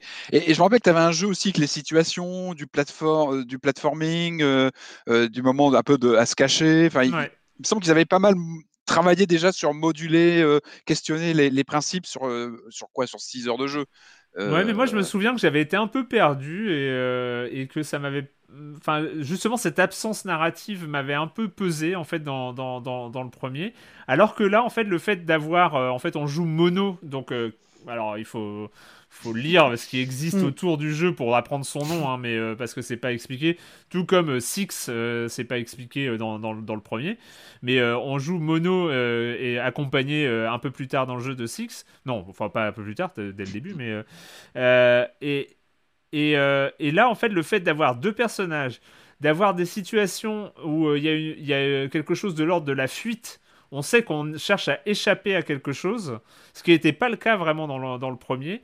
Il y a ce côté où on retrouve finalement une narration euh, plus proche de Inside, je trouvais, mm. euh, où, on est un peu comme ça dans, l'évasion. Et, du coup, ça, tient, je trouve. Euh, et, c'est tout ça pour dire que ce Little Nightmares 2 est une vraie pépite. Enfin, il y a, un truc vraiment complet. Euh, et comme tu l'as dit, Julie, euh, il y a des moments quand même bien, bien flippants. Enfin, c'est. Euh, je suis sûr qu'on a été tous les deux traumatisés par la prof, c'est pas possible. Oh là là. son nom, oh il porte bien son nom. on peut rentrer sur le deuxième si on n'a pas fait le premier. A priori, Julie, toi, ah, complètement, pas eu de, franchement. De voilà, t'as pas de. Bah non, pas du tout. Ouais, justement, bah, le fait qu'il y ait cette absence de scénario complètement assumée, en fait, pour moi, le jeu, ouais, c'est juste une fuite permanente. Et j'avais pas trop besoin de savoir ce que je fuyais au juste quoi. Enfin, c'est euh, moi la, motivation en fait d'aller de tableau en tableau me suffisait amplement en fait. Mmh. Mmh. Euh, alors j'ai découvert quand même euh, en préparant l'émission que il y avait effectivement, on parle de, de, ce, de, cet univers, il y a un comics qui est sorti Little Nightmares, Very Little Nightmares ou je sais plus comment ça s'appelle, mais c'est en fait du coup il y a ce qui est assez marrant, c'est qu'il y a tout un univers Little Nightmares que je ne supposé. Enfin, j'ai vraiment découvert son existence parce que c'est vrai que dans les jeux, euh, bah, tu sens, il y a des détails, il y a des choses, il y a des, euh, il y a des relations entre les. Il y a, beaucoup de non-dits, mais c'est ça, ouais. Comme, euh, comme tu disais sur la comparaison avec Shady Part of Me est, assez, est assez prenante, hein, assez saisissante, c'est que là, on te met des touches où on te, où on te fait supposer qu'il y a une histoire sans te donner vraiment les clés pour la comprendre. Euh, bon, mis à part un petit, euh, un petit twist final qui, euh, mm. qui permet de, de, de, comprendre des relations entre, entre, différents, entre différents personnages, mais le, truc est, vraiment cohérent. Et encore une fois, moi, j'appuie le fait que euh, le gameplay tient vraiment euh, du début à mhm. la fin. Et euh, je trouve qu'il y a beaucoup d'innovation en fait. Et ce, côté aussi d'être projeté comme ça dans un univers que tu connais pas, tu sais pas qui tu es, ce que tu fais, il y a, vraiment ce côté nightmare, cauchemar. Tu as vraiment cette sensation de traverser un cauchemar, comme dans, ton, dans des vrais cauchemars où tu sais pas où tu es, tu sais pas trop ce que tu dois faire. Et, mm. finalement, ils reproduisent aussi cette mécanique d'être dans l'inconnu, inquiétant, avec des menaces, tu sais pas trop où tu vas. Et ça fait vraiment partie d'un bah, du, du trip cauchemardesque, je trouve, finalement, qui, est, plutôt réussi, hein, d'être mmh. parachuté comme ça dans l'inconnu, l'angoisse. et, c'est là, où c'est assez marrant, où c'est, je reviens juste sur les énigmes. Il y a quelques, en fait, il y en a pas beaucoup. Enfin, c'est pas blindé d'énigmes. Mmh. C'est de la physique, non? Alors non, justement, en fait, il y a les énigmes physiques qui, qui, qui, sont... mais tu as des petits trucs à trouver. Euh, hmm. et, bah, et qui sont euh, qui sont assez qui sont pas évidents hein, à chaque fois enfin je sais pas ce que tu en as pensé euh, Julie mais oui certains ouais y a, enfin on peut même pas les nommer parce que rien que les nommer ce serait ce serait dévoiler le truc ouais mais, mais à chaque fois, en fait, il y a un blocage. Tu sais que tu as, as, un truc à faire. Et c'est peut-être ce qui sauve là, c'est qu'il est très clair où à un moment tu peux plus avancer, donc tu sais que tu as un truc à faire, tu sais que tu n'as pas trouvé un truc et que et eh ben, c'est dans les quatre pièces auxquelles tu as accès qu'il va falloir trouver, euh, trouver la réponse. Et, euh, et, et, en fait, c'est plutôt bien pensé. En fait, il y a, y a, après, c'est euh, voilà, il y en a, il y a vraiment quelques-unes des énigmes, mais, mais elles sont bien designées, je trouve. Enfin, mm. Est-ce que c'est c'est le genre de jeu auquel tu penses les énigmes quand tu ne joues plus entre deux parties ou pas? Non, bah, euh, non, parce que alors elles sont, elles sont pas dures à ce point-là en fait. D'accord. Euh, parce qu'en fait, tu, le fais, quasiment en une traite quoi en gros. Ça oui, peut se faire en, ouais, ouais, ça peut se faire une grosse traite, ou deux quoi. Ouais, ouais. Mm. Mais euh, en fait, là où les énigmes sont, moi je trouve bien, c'est qu'elles sont dans une, dans, elles ont une unité de lieu, c'est-à-dire tu sais que tu as mm. genre au maximum trois salles, bon généralement une seule ou deux. tu as deux salles et tu dois trouver un truc. Tu sais que tu mm. dois trouver un truc qui est pas évident c'est pas un engrenage à mettre à un endroit. C'est ça. T'as des clés, euh, as des clés à trouver. Bon, ça c'est le niveau zéro de l'énigme, mais t'en as, hein, euh, t'en as dans Little Nightmares. Mais là, c'est des un truc que qui n'est pas ailleurs dans le jeu. Euh, Donc c'est là, ça va être un, objet avec lequel interagir, un objet à déplacer dans un endroit, un objet à trouver, puis à déplacer dans un endroit, puis à récupérer un truc. Euh, enfin voilà. Et en fait, il euh, y, a une logique comme ça à trouver. Et je trouve qu'elles sont, sont super malines. Généralement, ça, marche plutôt bien. Et euh, les phases de course-poursuite sont extrêmement flippantes. Ah, ah ouais. Euh, la scène du repas dans le premier, mais elle m'est restée dans la tête. Euh, la scène du repas, je sais pas si vous, Yarwan, tu te rappelles.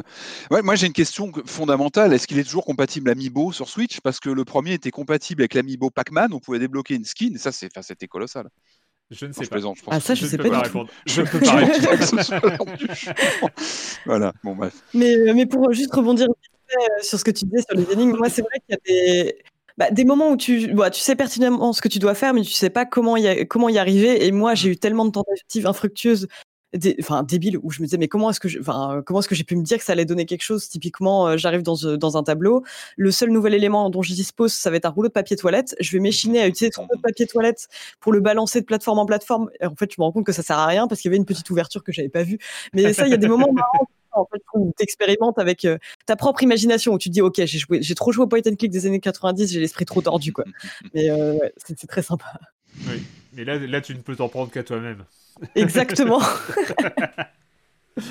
en tout cas, vraiment très très très bonne surprise. J'avoue que j'avais, du coup, euh, comme j'ai expliqué, j'avais pas forcément un, avis très très. Enfin, j'avais trouvé le, le, premier avec beaucoup trop de défauts. Euh, mais euh, là, euh, là, pour le coup, vraiment un perfect de la part de, de, Tarsier Studios. c'est, je crois, une trentaine d'euros. Mm, c'est ça. un peu partout. Tu le dis, ouais, c'est entre 6 et 8 heures. 6, 6 heures si on, si on trouve les énigmes rapidement. 8 heures si on galère un peu. Moi, j'ai notamment galéré à propos d'un objet à lancer sur un. Enfin bon, bref, c'est. Ah oui, ok. je, je suis resté, mais tellement longtemps à ne pas savoir quoi faire. C'était. C'est marrant, tu vois, on parle de 6 à 8 heures, c'est dans une partie classique, mais tu peux buter. je, crois que le premier, moi, j'avais séché sur certains passages, donc tu peux passer beaucoup plus de temps, en fait, potentiellement. Euh, ah, pour des trucs tout bêtes, parfois. Ce mm. temps moyen, il peut être complètement euh, faussé par, euh, bah, par comment tu envisages une énigme, comment tu tu sèches sur un truc. Enfin, ça alors j'ai l'impression que pas tellement. C'est 6 et 8 heures, on donne quand même une énorme marge. Hein. je veux dire, plus 2 heures, sachant que le jeu est pas forcément euh, difficile. C'est pas un jeu qui est basé sur le skill à outrance. Oui, c'est euh, pas, pas, un jeu à speedrun, on est d'accord. Voilà, c'est pas un jeu à speedrun. Euh, c'est pas que euh, Goblins. ouais, voilà, je pense que si c'est 8 heures, on a la fourchette hausse, fourchette basse. Hein. C'est, y a pas, Ou après, c'est, que, c'est qu'il y a un souci. Quoi. Après, regardez les, les, les, les, solutions YouTube, quoi. Enfin, ah, mais c'est triste quand ouais, c'est toujours triste quand. Ouais, c'est toujours un peu triste. Ouais. Euh, Little Nightmares 2, on va finir cette émission avec un jeu qui euh, date un petit peu, qui est sorti je mm. crois en 2019 euh, sur, PC, qui fait partie de la grande famille des survivals. Tu vas nous en parler un peu plus. Et on en parle pourquoi aujourd'hui? Parce que fin janvier, il, vient de débarquer sur PS4. Ça s'appelle Dying Young.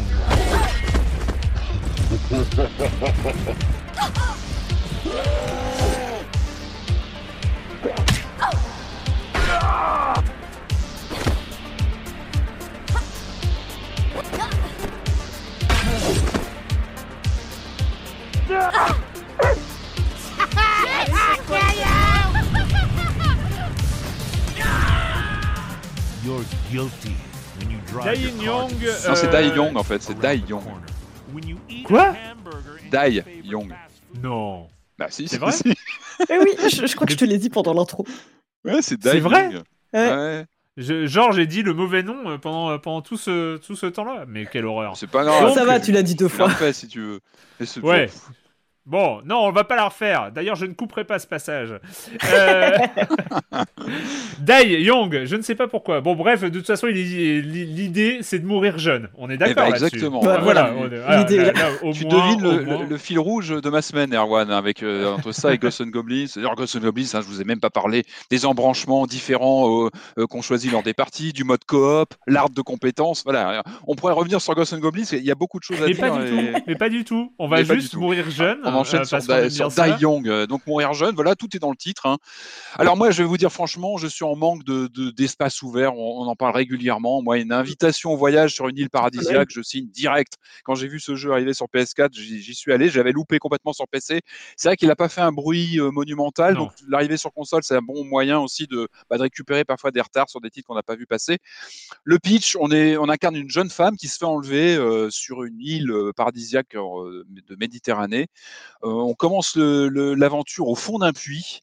Euh, et puis le but, ça va être ah oui non mais voilà, je, je vous passe tout de suite le, le Une île paradisiaque, mais on est au fond d'un puits. Ah bah quoi. oui, c'est- bah, il y a une contrepartie. hein. C'est vrai que les screams m'ont tout de suite alléché. T'as un, t'as un vrai look à la, à la Far Cry des grands jours, tu sais, avec euh, Mm. le ciel bleu, les plages et tout ça. Mais bon, tu commences au fond d'un puits, euh, t'es un petit peu abîmé. Et puis on va retrouver donc toute la bande de, de copains disparus. Spoiler, ils sont pas en très bon état. Ça s'est mal Ouais. passé pour eux. Et puis bah, le, le but ultime, j'y suis pas encore arrivé. hein, je suis transparent avec vous. Je suis en train d'y jouer en ce moment. J'ai quelques heures déjà de jeu, mais je l'ai pas encore réussi. Il faut s'échapper de l'île, évidemment.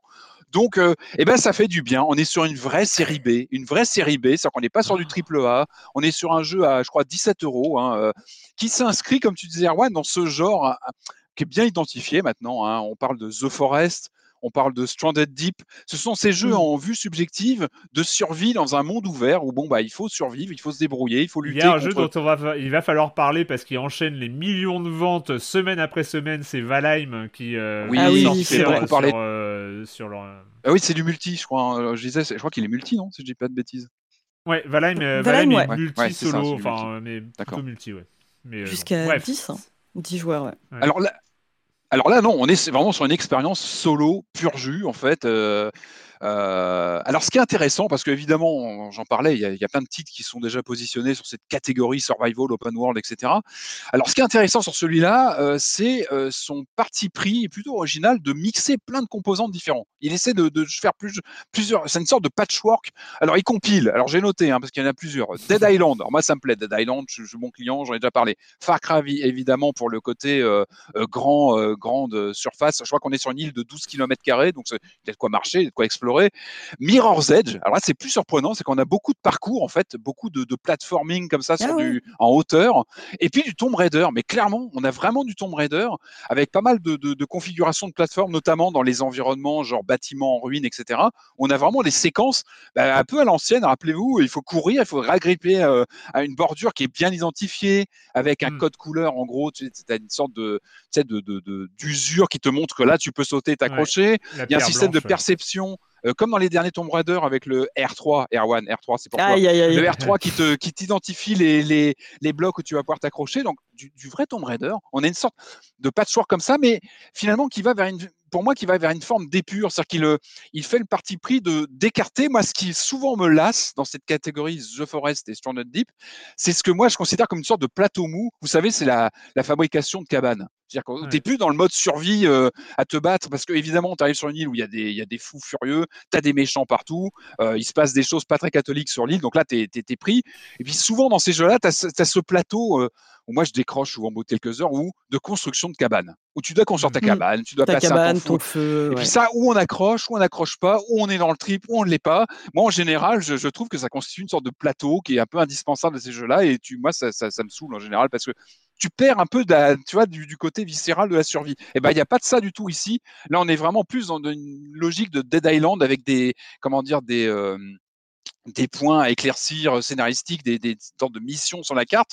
Et puis même les, vous savez, les, signes vitaux, c'est un peu corollaire avec ces histoires de, de, cabanes à monter. Il faut générer en, général 36 trucs vitaux avec euh, euh, la faim, la fatigue, dormir, pas dormir, machin. Tout ça, c'est balancé ici. Tu as une vague jauge d'eau et de nourriture, mais très basique, qui sont vraiment pas méchantes, sincèrement, pour mourir de soif, faut le faire exprès. Tu, tu peux gérer, c'est là, mais c'est vraiment en arrière-plan. Donc vraiment pour se concentrer sur l'expérience de jeu, l'exploration. Et ça, je trouve que c'est intéressant. Voilà, d'aller plutôt vers cette, euh, ce côté rentre dedans, action euh, immédiate en fait. Et ça, je trouve que c'est plutôt pas mal. Donc, on rentre, euh, on arrive dans, on commence sur ce puits, on sort du puits évidemment, et puis là, bah, on a ce, cet énorme euh, monde ouvert. Euh, et ce qui est assez intéressant aussi, c'est qu'il n'est pas linéaire, c'est-à-dire que tu arrives. Alors moi, j'ai passé beaucoup de temps à explorer. Moi, j'adore ça. C'est pour ça que j'aime ces jeux-là. En plus, c'est sous un soleil écrasant, tu es sur une île en Méditerranée, tu te prends de la vitamine D, ça fait du bien. Tu es, content, quoi. T'explores. Et moi, tu, l'île est très bien fichue. Je trouve qu'en termes de, de, level design, tu sens qu'elle est vraiment, il y a eu un travail sur comment elle est fabriquée, tu as plein de raccoins, de passages, de trucs à découvrir. Tu peux vraiment passer des heures, c'est ce que j'ai fait, à explorer l'endroit, à te l'accaparer, etc. Et ce qui est bien fichu, je trouve, c'est que Bon, évidemment, tu ouvres des carnets avec des objectifs à remplir, etc. Mais en fait, c'est très euh, organique. C'est-à-dire que tu arrives et tu vas enclencher des différentes missions. Alors, ça fait aussi partie, tu peux être assommé un peu sous les différents trucs à, lancer. C'est-à-dire que tu vas découvrir des, euh, des anciens euh, camarades qui sont morts. Ben, il faut, ça va enclencher des missions. Donc, tu vas te retrouver avec plein de points différents à enclencher. Mais tu les fais dans l'ordre que tu veux. Et, ce qui est vraiment intéressant, c'est qu'il y a presque une composante aventure. Alors, c'est un grand mot, hein, mais tu vas, tu vas comprendre, tu as beaucoup de choses à lire alors d'ailleurs, c'est parfois écrit de façon manuscrite. Alors bon, c'est une bonne idée, ça rend bien, mais c'est pas toujours lisible, c'est fatigant. bon, voilà, c'est peut-être un vieux monsieur qui vous parle, mais c'est pas toujours très agréable à l'écran, je trouve. Mais il y a vrai un côté aventure avec parfois une porte pour ouvrir. Eh bien, il va falloir aller chercher une clé qui est tenue euh, dans une maison qu'il faut déjà retrouver géographiquement sur la carte. C'est que ça vraiment ce côté repérage qu'on avait Parce parfois que sur une euh, boussole aussi. Hein tu as une boussole, et pareil, il faut la lire, c'est pas toujours évident, mais tu as une boussole, il faut te repérer. Donc, sur un écrit, on va te dire, il y a une maison où euh, tu, la clé a été protégée, donc tu vas, tu te rends compte qu'elle est euh, dans un chenil avec des chiens. Il y a beaucoup d'animaux, on va en parler après, mais tu as, un chien, donc euh, pour la récupérer, je veux pas spoiler, mais bon, il faut trouver un moyen d'endormir le chien. Il y a vraiment un côté aventure, en fait. Il y a une mmh. composante comme ça. Et ce qui est intéressant, c'est que c'est complètement, c'est pas dans l'ordre, en fait. Ça se fait de façon un peu, je pense que chaque partie est, est propre à, la manière dont tu vas bah, enclencher les différents objectifs dans l'ordre que tu le veux. Et ça, c'est pas mal foutu. Il y a une sorte de jeu de piste qui, qui se met en place. Euh, vue subjective, euh, école The Forest Co. Donc, tu as une vraie body awareness qui est là, qui est vraiment poussée au maximum. C'est-à-dire que tu vas vraiment ton corps bah, s'abîmer euh, selon ce qui se passe. Tu as beaucoup de, bah, évidemment, d'exploration. Euh, tu, comment dire, tu escalades pas mal de choses, tu, cours pas mal. Et avec ce, point vertige qui peut être atteint. Et ça, je trouve que c'est une réussite aussi.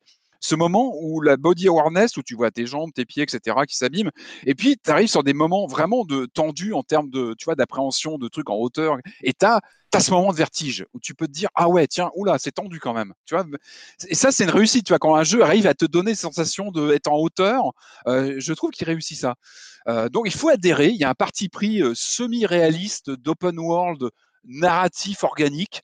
Alors, mmh. je vous parle pas d'une grande narration avec une histoire. Non, c'est brut de décoffrage. Les méchants sont des méchants. Tu devines qu'il y a des choses pas très, pas très nettes qui se passent, mais bon, tu explores. Mais vraiment, je trouve qu'il y a un parti pris euh, presque géographique à fond sur le côté open world à explorer soi-même et enclencher les, les, objectifs vraiment comme, toi tu le sens en fait. Comme tu l'as dit au départ, on est quand même euh, et pour euh, remettre les, on est quand même mmh. sur une série B euh, ah mais complètement. Ah oui, au vu des images, ouais, ça saute aussi. on n'est pas sur un jeu à 60 balles. Euh, attention, il faut bien le préciser. Parce que moi, je, moi, je, moi, je suis sorti du puits. c'est déjà une, un bon début, vaut mieux, hein, parce que. Je suis sorti du puits. J'ai allumé mon feu. J'ai trouvé un bâton. Alors le, le trouvé de l'eau. Ouais. J'ai trouvé de l'eau euh, parce que c'est ton premier objectif. Et après, j'ai vu deux mecs. Ouais, des méchants. il faut, il faut attendre. Déjà, les, Méchants, les méchants. les méchants, tu sais que c'est des méchants parce que euh, parce qu'ils ont des masques. Ils ont des têtes de méchants. Bah ouais, ils, ont, bien sûr. Ils, ont des masques de Jason, donc euh, ils ont des masques de Jason. Ah de hockey, ouais. Ah oui, ah, voilà. les, les, bruitages sont ouf. donc euh, justement, oui. alors, sont ouf, sont c'est un peu low cost quand même. Hein, euh, c'est genre bruit de bouche. Oui, on est sur une série B, c'est genre la VHS que tu as loué au fin fond de ton vidéoclub et tu, tu sais très bien ce que c'est. Mais en même ça fait partie du charme, j'ai l'impression là. Y a, en fait, il y a un vrai truc de revenge movie. Enfin, en fait, tu commences, t'es une victime, hein, la nana, elle arrive, elle a rien sur elle, elle sait pas trop se battre, tu arrives comme tu dis, tu as un bâton, et puis passer quelques heures, et eh ben tu vas trouver de quoi maraver les méchants, tu vas et puis finalement, tu sais, euh, genre Rambo quoi, tu, tu retournes le truc, c'est que peu à peu, tu vas non seulement t'approprier l'espace, mais tu sens que tu vas pouvoir en répondre aussi, et tu as une sorte de, tu vois, de basculement à un moment, mais ça c'est propre à, ces jeux-là, je trouve que là c'est bien mis en, scène où tu, bah, tu commences à, pouvoir euh, répliquer, tu vas te défendre, tu optimises aussi ton, ton équipement, tu t'endurcis, et, finalement la petite nana du début, bah, elle peut commencer à se défendre, et il y a, y a, vraiment un switch, moi j'ai ressenti au bout de quelques heures où tu, tu commences à être mieux équipé, tu te dis bon attendez, si je vous croise, je vais plus me cacher dans les tournesols. Parce que ça c'est une scène euh, qui,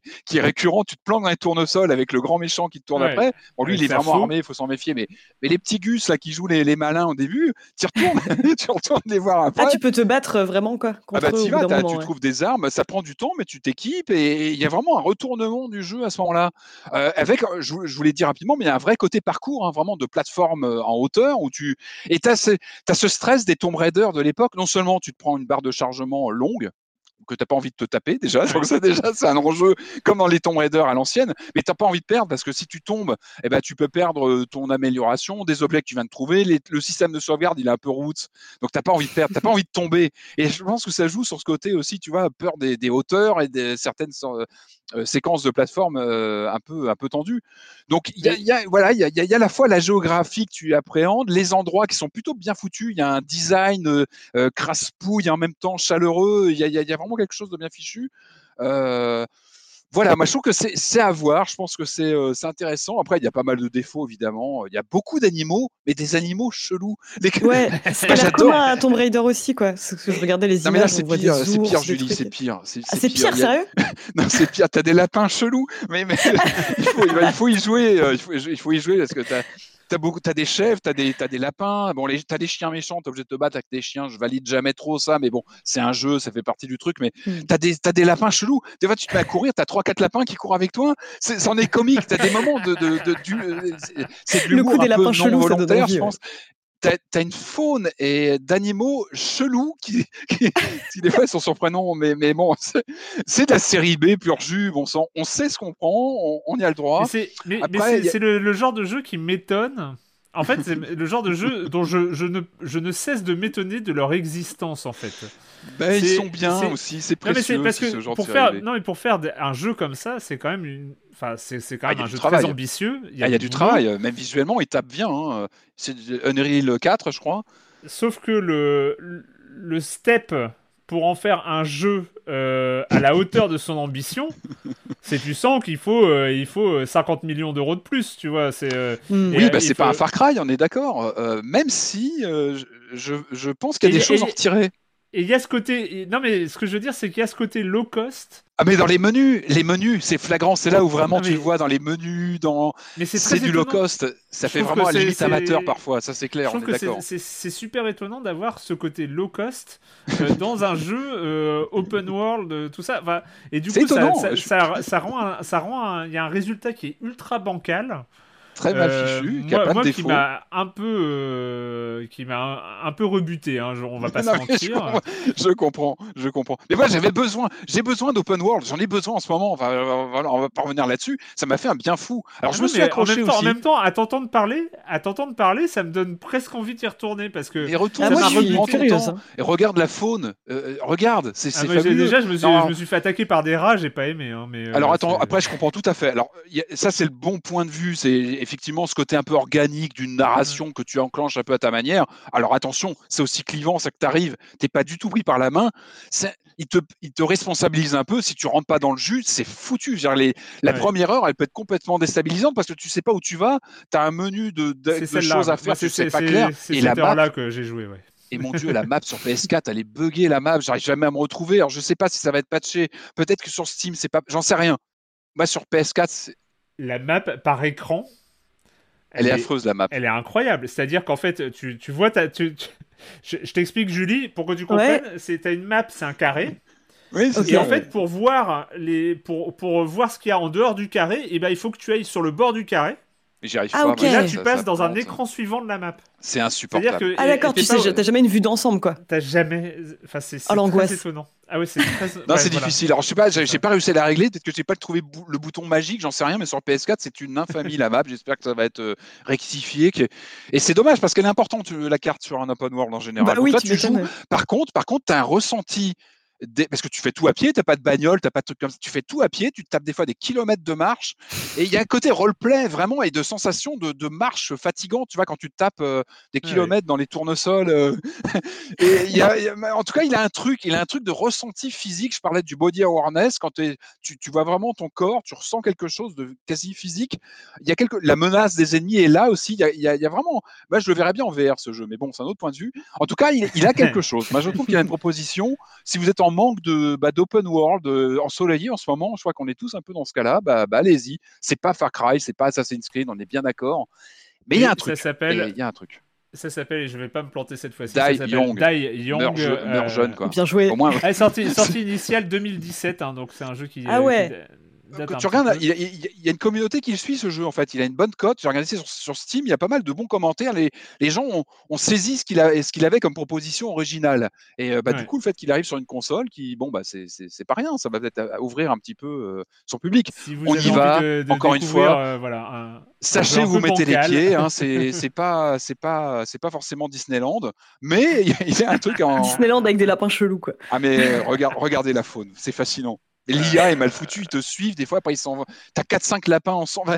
Moi, j'étais fasciné, hein, euh, plus que de raison, j'aurais peut-être pas dû, mais les chèvres aussi, enfin, c'est très bizarre. Après, j'ai une sensation de gigantisme à t'entendre parler, enfin, euh, l'idée d'un open world, a l'air immense, des kilomètres dans les champs de tournesol. Hein.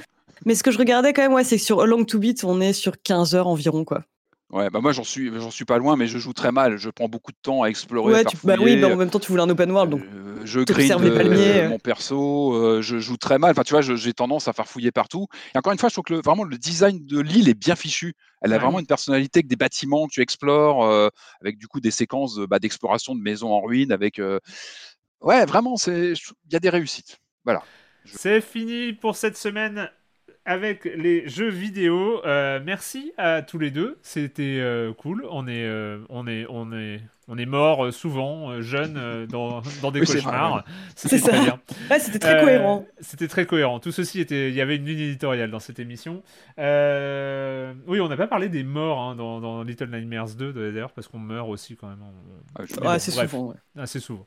Et eh bien, c'est l'heure de la question rituelle à laquelle vous n'allez pas échapper. Et quand vous ne jouez pas, vous faites quoi Julie. Bah alors moi j'avais un peu envie de sortir euh, de de chez toi non. de, non bah non malheureusement je ne peux pas. Mais euh, en tout cas de toute l'imagerie glauque euh, à laquelle je suis souvent confrontée à, force de jouer à des jeux d'horreur mais en même temps je, le réclame hein, donc c'est mmh. c'est normal. Je me suis maté une petite comédie romantique de science-fiction qui s'appelle Palm Springs. C'est sorti en 2020 et donc c'est un film de Max Barb alors Barbaco, que je ne connaissais pas auparavant, qui met en scène euh, Andy, euh, Andy Samberg, donc on connaît pour jouer euh, Jack Peralta dans Brooklyn Nine-Nine, pour faire partie des Lonely Island, et Christine Milotti, qui, elle, on connaît pour jouer la mère dans Why I Met Your Mother, et aussi la première fan de, DiCaprio dans Le Loup de Wall Street, notamment. Et donc, en gros, c'est l'histoire de deux personnes qui se retrouvent coincées dans une boucle temporelle lors d'un soir de mariage. Ce qui est intéressant, c'est parce que moi, je m'étais dit, bon, encore un film avec une boucle ah temporelle. Euh, ce qui est intéressant, c'est que le film part du principe que le spectateur connaît déjà en fait ce qui est une boucle temporelle parce qu'il a déjà vu Un jour sans fin, il a potentiellement vu euh, Edge of Tomorrow et ou mmh. euh, Happy Death Day. Enfin, il y a plein d'autres exemples, mais les poupées russes. C'est un sous-genre bien, bien délimité. Bah, c'est ça, ouais. C'est comme les oiseaux sur les fils électriques. Enfin, on en a vu plein. on en verra encore plein. Mais en gros, ce qui est intéressant, bah, c'est que ça prend complètement le contre-pied de tout ça parce que on arrive et le personnage est déjà dans la boucle temporelle. On n'a pas toute la phase euh, découverte. Mmh. Mais qu'est-ce qui m'arrive mmh. Tiens, euh, je bah, passe la même journée. ouais, lui il y est et ça fait euh, ça fait un petit moment qu'il est dans cette boucle temporelle et en fait il y a un autre personnage qui va venir avec lui dans cette boucle qui lui va avoir la phase découverte mais en même temps avec une personne déjà initiée. Et c'est franchement, franchement sympathique. Ouais, je, je même l'histoire d'amour m'a touché. je trouvais ça très intéressant. En fait, le côté on assume, c'est une boucle temporelle, c'est comme ça, et en fait, eux, ils vivent bah, de manière complètement décomplexée en fait, parce ah que pour eux, rien n'a d'enjeu. Quoi. ils jouent avec ça en fait. Ils se, ils se jouent du concept même de. de ouais, c'est ça. Exactement, ouais. Et c'est et c'est intéressant ce petit twist en fait de il y a moyen d'emmener des gens dans la boucle temporelle potentiellement quoi. Voilà. C'est ouais, aurait, aurait aimé ça. Ouais, voilà, c'est ça. Ah ouais, là, bah, on va pas les voir faire des statues de glace euh, et euh, apprendre Rachmaninoff. Là, c'est vraiment, ouais, euh, on s'amuse, voilà, parce que demain n'existe pas. Et ça, c'est sympa, ouais. Palm Spring. Ouais, Palm Springs, pardon, excusez-moi. Ah bah moi les amis, je suis turbo chaud pour le prochain film Mortal Kombat. Il y a la bande-annonce qui est tombée. On parlait des adaptations ah en film et donc je suis turbo chaud. Je me suis refait évidemment le, film avec Lambert, je me refais régulièrement, c'est un de mes doudous. Alors nouveauté, j'ai découvert enfin un peu sur le tard un, animé en fait qui s'appelle Mortal Kombat Scorpion Legends. Euh, en fait, c'est oui, c'est Mortal Kombat Legends Scorpion's Revenge. Voilà, ça c'est le nom complet, euh, qui est sorti il y a pas très longtemps. Euh, alors c'est intéressant, c'est une déclinaison donc qui met euh, Scorpion en, en rôle principal. Donc comme ça, il n'y a plus de jaloux, puisque Sub-Zero avait eu son propre jeu à lui avec euh, Sub-Zero Mythologies. Hein. Je ne sais pas si vous vous rappelez, un jeu de plateforme pas très bien fichu, mais bon voilà, chacun a son, son excroissance comme ça narrative. Euh, bah, c'est super, franchement, une super découverte. J'en attendais pas grand-chose, très franchement. C'est assez surprenant parce qu'en fait, tu, tu, as un look euh, un peu rétro, faux rétro 50s, comment dire, un peu les derniers Scooby-Doo. Erwan, je sais que tu as suivi les derniers Scooby-Doo avec le look un peu carré, tu vois ce que mm. je veux dire, un peu faussement rétro tu commences là-dessus, tu dis bon, ok, et ça part dans des scènes de gore totale. C'est-à-dire que le, ce, ce, ce, film, donc une, heure un quart, il a complètement intégré euh, la, la, la, la, comment dire, la facette gore de Mortal Kombat qui avait été mmh. quand même mise en sommeil dans tout ce qui était film, euh, série télé. Je vous passe sous les détails, ça avait été quand même mis sous le tapis. Là, il y va franchement, et c'est, on a tous les détails, on a les séquences en X-ray cam. Vous rappelez-vous les, les, les trucs de, de, de, radiologie quand les, les, brises, les, les mâchoires se brisent. C'est d'un gore, mais, mais c'est vraiment surprenant, c'est que dès les premières minutes, tu dis, oula, dans quoi je suis tombé là? Tu as, les membres, as des membres coupés, tu as des arrachages comme dans le premier Mortal Kombat de, voyez, de vertèbres, etc. C'est très surprenant. C'est-à-dire que tu as, un look un peu dessin animé. D'ailleurs, il vaut mieux prévenir, c'est que c'est c'est un look friendly comme ça, un peu gentil, mais pas du tout. C'est d'un gore. Mais j'ai été surpris vraiment j'étais surpris. Donc les X-ray cam avec euh, donc euh, la vision, euh, etc. Des scènes mais vraiment de découpage de personnages. Et, puis le scénario est pas mal parce que ça nous replace Scorpion, donc ce, ce fantôme, ce revenant. On voit son origin story. C'est plutôt poignant ben, c'est plutôt poignant parce qu'on sait qu'il a vu sa famille se faire trucider devant lui. Et par là, on a tous les détails hein, vraiment à l'écran. Ça rentre vraiment dans les détails. Quand je vous dis, euh, on, a, on, a, pas mal de choses à l'écran. Donc on comprend sa quête de se venger de Sub-Zero. Voilà. Bon, c'est, c'est assez touchant. Bon, bah, après, moi, je suis bon public. Le scénario est bien fichu parce que donc on a l'angle de Scorpion qui est principal, mais c'est les événements du premier tournoi de Mortal Kombat 1 hein, sur l'île avec euh, voilà tous les combattants qui arrivent pour le dixième euh, tournoi qui doit décider si l'outre-monde doit débouler sur Terre. Enfin bon, vous connaissez tout ça. Ce qui est bien, c'est qu'on a donc les événements de MK1, mais on a aussi d'autres personnages qui arrivent plus tard comme Quan Chi ou Jax. Jax qui a un rôle et on voit on voit pourquoi il a des bras en métallique, on le voit et ça fait mal, ça fait mal à l'écran, c'est terrible. Donc vraiment, moi, ce que j'ai aimé, c'est qu'avec ce DA euh, qui n'a pas forcément fait beaucoup de bruit, eh ben, j'ai retrouvé ce côté transgressif de Mortal Kombat des premiers temps, des premières années. Rappelez-vous, on jouait à Mortal Kombat un peu sous le, sous le coude en disant Regarde, c'est le truc, tu vois, euh, c'est gore, c'est trash, on arrache les colonnes vertébrales. C'était ça les premiers, les premiers euh, Mortal Kombat. Et ben là, dans ce dessin animé, eh ben, on retrouve tout ça. Donc, et je rappelle, et je rappelle quand même que à l'époque, à l'époque, parce que c'est quand même un grand souvenir, et eh ben il n'y avait pas bah YouTube, et donc pour voir toutes les fatalities, et eh ben il ah, fallait les faire. Ah il y bah avait des codes à la con, mais bas, bas, haut, haut, pas le premier, le premier, ça allait encore, mais oui, à partir de Mortal Kombat 2 où tu as tous les trucs à débloquer, c'était c'était terrifiant. Euh, alors, mais pour les voir, c'était vraiment, euh, c'était un des objectifs du jeu. C'est tu ah bah, complètement. le jeu pour avoir les fatalities. C'était le jeu dans le jeu, ouais. Bien sûr, c'était de débloquer tous les. C'était souvent trash, quoi. Notamment le premier. Moi, c'est vraiment le premier où je me rappelle de l'arrachage de colonnes, euh, le cœur. Enfin, je sais plus, il y avait plein de. Mm. En tout cas, on trouve tout ça et c'est surprenant, vraiment. Moi, je, mm. je conseille, mais à public, vraiment public averti, ouais. averti parce que ça, ça pique quand même pas mal, vraiment. Mais c'est surprenant. J'espère que ça, ça annonce peut-être des choses dans le prochain film qui a l'air d'être pas mal plus sombre aussi, mais ça pourra pas égaler ce qu'on a là. Hein. là, le dessin animé te permet des tu vois des choses à l'écran que tu peux pas imaginer il y a une distanciation ah ouais mais, complètement C'était une question qui s'était posée aussi sur les fatalities des Mortal Kombat actuels, en fait, où il y a ce côté ultra réaliste qui fait que c'est beaucoup plus dérangeant. Et il y avait eu bah ouais, tous, les, tous les développeurs qui, avaient des, qui souffraient de stress post-traumatique à force de se documenter pour faire ces cinématiques de fatalities. Ah, c'est vrai, qu'elles allaient assez loin sur les dernières, où tu as des trucs ouais, sur la peau, les machins, des trucs, mais, mais... en tout cas, c'est surprenant. Vraiment, le cocktail dessin animé et puis ça avec, c'est en tout cas, c'est réussi. Pour moi, c'est réussi, c'est validé. Hein, mais, averti. alors moi, je, pour ma part, je ne vais pas trop vous parler de, parce que j'ai presque un peu honte, tu vois, c'est le, genre de truc où. Euh, mais non. j'avais parlé il y a quelques mois de The Queen Gambit, hein, qui était donc cette série Netflix, et évidemment, bah, comme tout le monde, j'ai tu vois, je me suis remis, je me... parce qu'en fait, j'avais eu une grosse vague de, jeux d'échecs. Euh, alors, je me rappelle, hein, j'étais à Libé déjà, donc c'était euh, où je m'y étais remis. Je pense que c'était en 2002-2003 où je, m'étais mis à, jouer pas mal aux échecs. En fait, il faut savoir qu'à l'époque, l'équipe web euh, de, de Libé, il y avait, il y avait des, il y avait des, gros champions ah, d'échecs. En fait, il y avait des, gros gros joueurs. Il y avait, on avait même un collègue qui avait à l'époque, je me rappelle, un, un de ces trucs, il avait obtenu un nul dans un multi contre Kramnik. Euh, donc euh, Kramnik qui était un grand champion euh, qui jouait contre, je sais plus, 10 ou 15 personnes en même temps. Et j'avais un collègue qui avait obtenu un nul contre, contre un champion du monde à l'époque. pour vous dire que j'ai eu une époque jeu d'échecs où moi j'étais pas bon du tout, hein, par contre. eux, il y avait des bons, mais moi, je l'étais pas, mais je jouais. Et j'essayais d'apprendre les ouvertures et tout ça, et puis après, j'ai laissé tomber. Et évidemment, ça a mis longtemps, hein, c'est-à-dire qu'après avoir vu The Queen Gambit, je m'y suis pas remis tout de suite. Mais le mm. truc, a, petit à petit, il y a une sorte d'envie comme ça de, qui a regermé. Et du coup, je me. Voilà.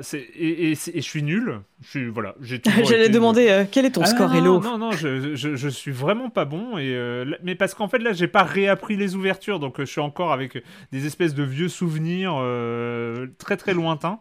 Et, mais c'est rigolo. Enfin, tu vois, je suis allé sur chess.com, je suis ouvert un compte et, et, et, je fais des parties. Et, je suis vraiment pas bon, en fait. Je me rends compte que je fais. Et, maintenant, en fait, tu as des trucs pour analyser tes parties. Et moi, je fais ce qu'en anglais, ils appellent des blunders, je crois, des gaffes. Tu sais, en fait, ils ah analysent tes parties et tu, tu as fait des gaffes. Ouais, d'accord, bon, ça va, j'ai perdu madame. oui, oui, je sais, je sais. Pas dans une optique performative, tu fais ça pour t'amuser, quoi. Il faut que je retrouve, j'ai un Mortal Kombat avec un mode chess, chess combat. Je crois que c'est la version PSP où tu as un jeu d'échecs avec les persos Mortal Kombat. C'est un peu la classe ultime. Donc, faut que je et par contre, si tu fais une gaffe, euh, ouais, tu te fais arracher la colonne vertébrale. Bah, bien sûr, tu as, les, et tout ça. Oh la vache. Mais bon, c'est rigolo. Bon, après, euh, en plus, là-dessus, euh, c'est vrai qu'avoir un, un, fils de 8 ans euh, qui commence à regarder ça, c'est assez marrant. Il y, a, le côté où j'ai presque envie de réapprendre avec lui. Mais bon, bref. non, je parlerai juste aussi. bon, on est tombé un peu par hasard, même complètement par hasard, sur Netflix, sur une mini-série qui s'appelle Mon ami Adèle. Euh, alors, est-ce que je la conseille ou pas? Je sais pas trop. Euh, en fait, on est arrivé... Hein. non, non, mais on est arrivé au bout euh, sans problème. C'est-à-dire qu'un épisode par soir, ça marche super bien. Enfin, il n'y a, pas de problème. C'est très psy. C'est un, truc de mal. Enfin, voilà. Tu sens qu'il y a du fantastique à un moment, mais c'est une sorte de, tension psychologique comme ça, avec plein de mystères et tout. Et en fait, juste un truc que je le conseille, c'est que ça faisait hyper longtemps euh, que j'avais pas vu un, truc euh, autour d'un twist final. C'est un peu à, cette grande mode qu'il y avait au, tournant des années 2000 de ces films avec le twist final, avec euh, mm. voilà le, le, Usual Suspect, Seven, machin, tous, les, tous, les, tous ces trucs là euh, Fight Club, enfin bon, bref, t'en, avais masse, masse de, trucs où il où, y avait ce machin. Et là, t'as une série qui est basée là-dessus et c'est super cool. Alors, je, je pense, je viens même pas de spoiler un truc en disant ouais, c'est un truc avec un twist final, c'est juste que t'as tout un scénario qui, qui se tient bien et qui, qui, qui est. Euh, qui tourne autour de ça et, ah, et du coup ça voilà rien que pour ça c'était un vrai plaisir. Bon après il faut se taper 6 épisodes pour y arriver mais euh, c'est euh, voilà ah, ça, vaut la peine. Je, je, sais pas c'était pour le coup j'ai trouvé ça hyper satisfaisant en fait à la fin mais, euh, voilà. mais elle doit avoir plein de défauts que j'ai pas vu. Mais il y, en a, hein, mais, euh, mais, mais le, le coup est, est, très agréable. J'ai passé un bon moment en tout cas. Euh, voilà, ça s'appelle Mon ami Adèle, c'est sur Netflix. Et eh ben merci encore, merci encore. Et cette fois-ci, pas de vacances. On se retrouve la semaine prochaine pour parler de jeux vidéo sur libération.fr et sur les internets. Ciao. Bye bye. Salut.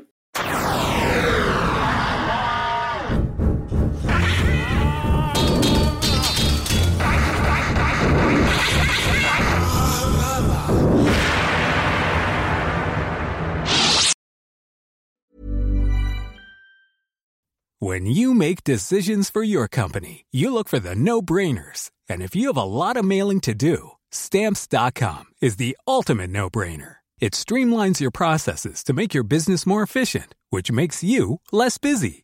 Mail checks, invoices, legal documents, and everything you need to keep your business running with stamps.com.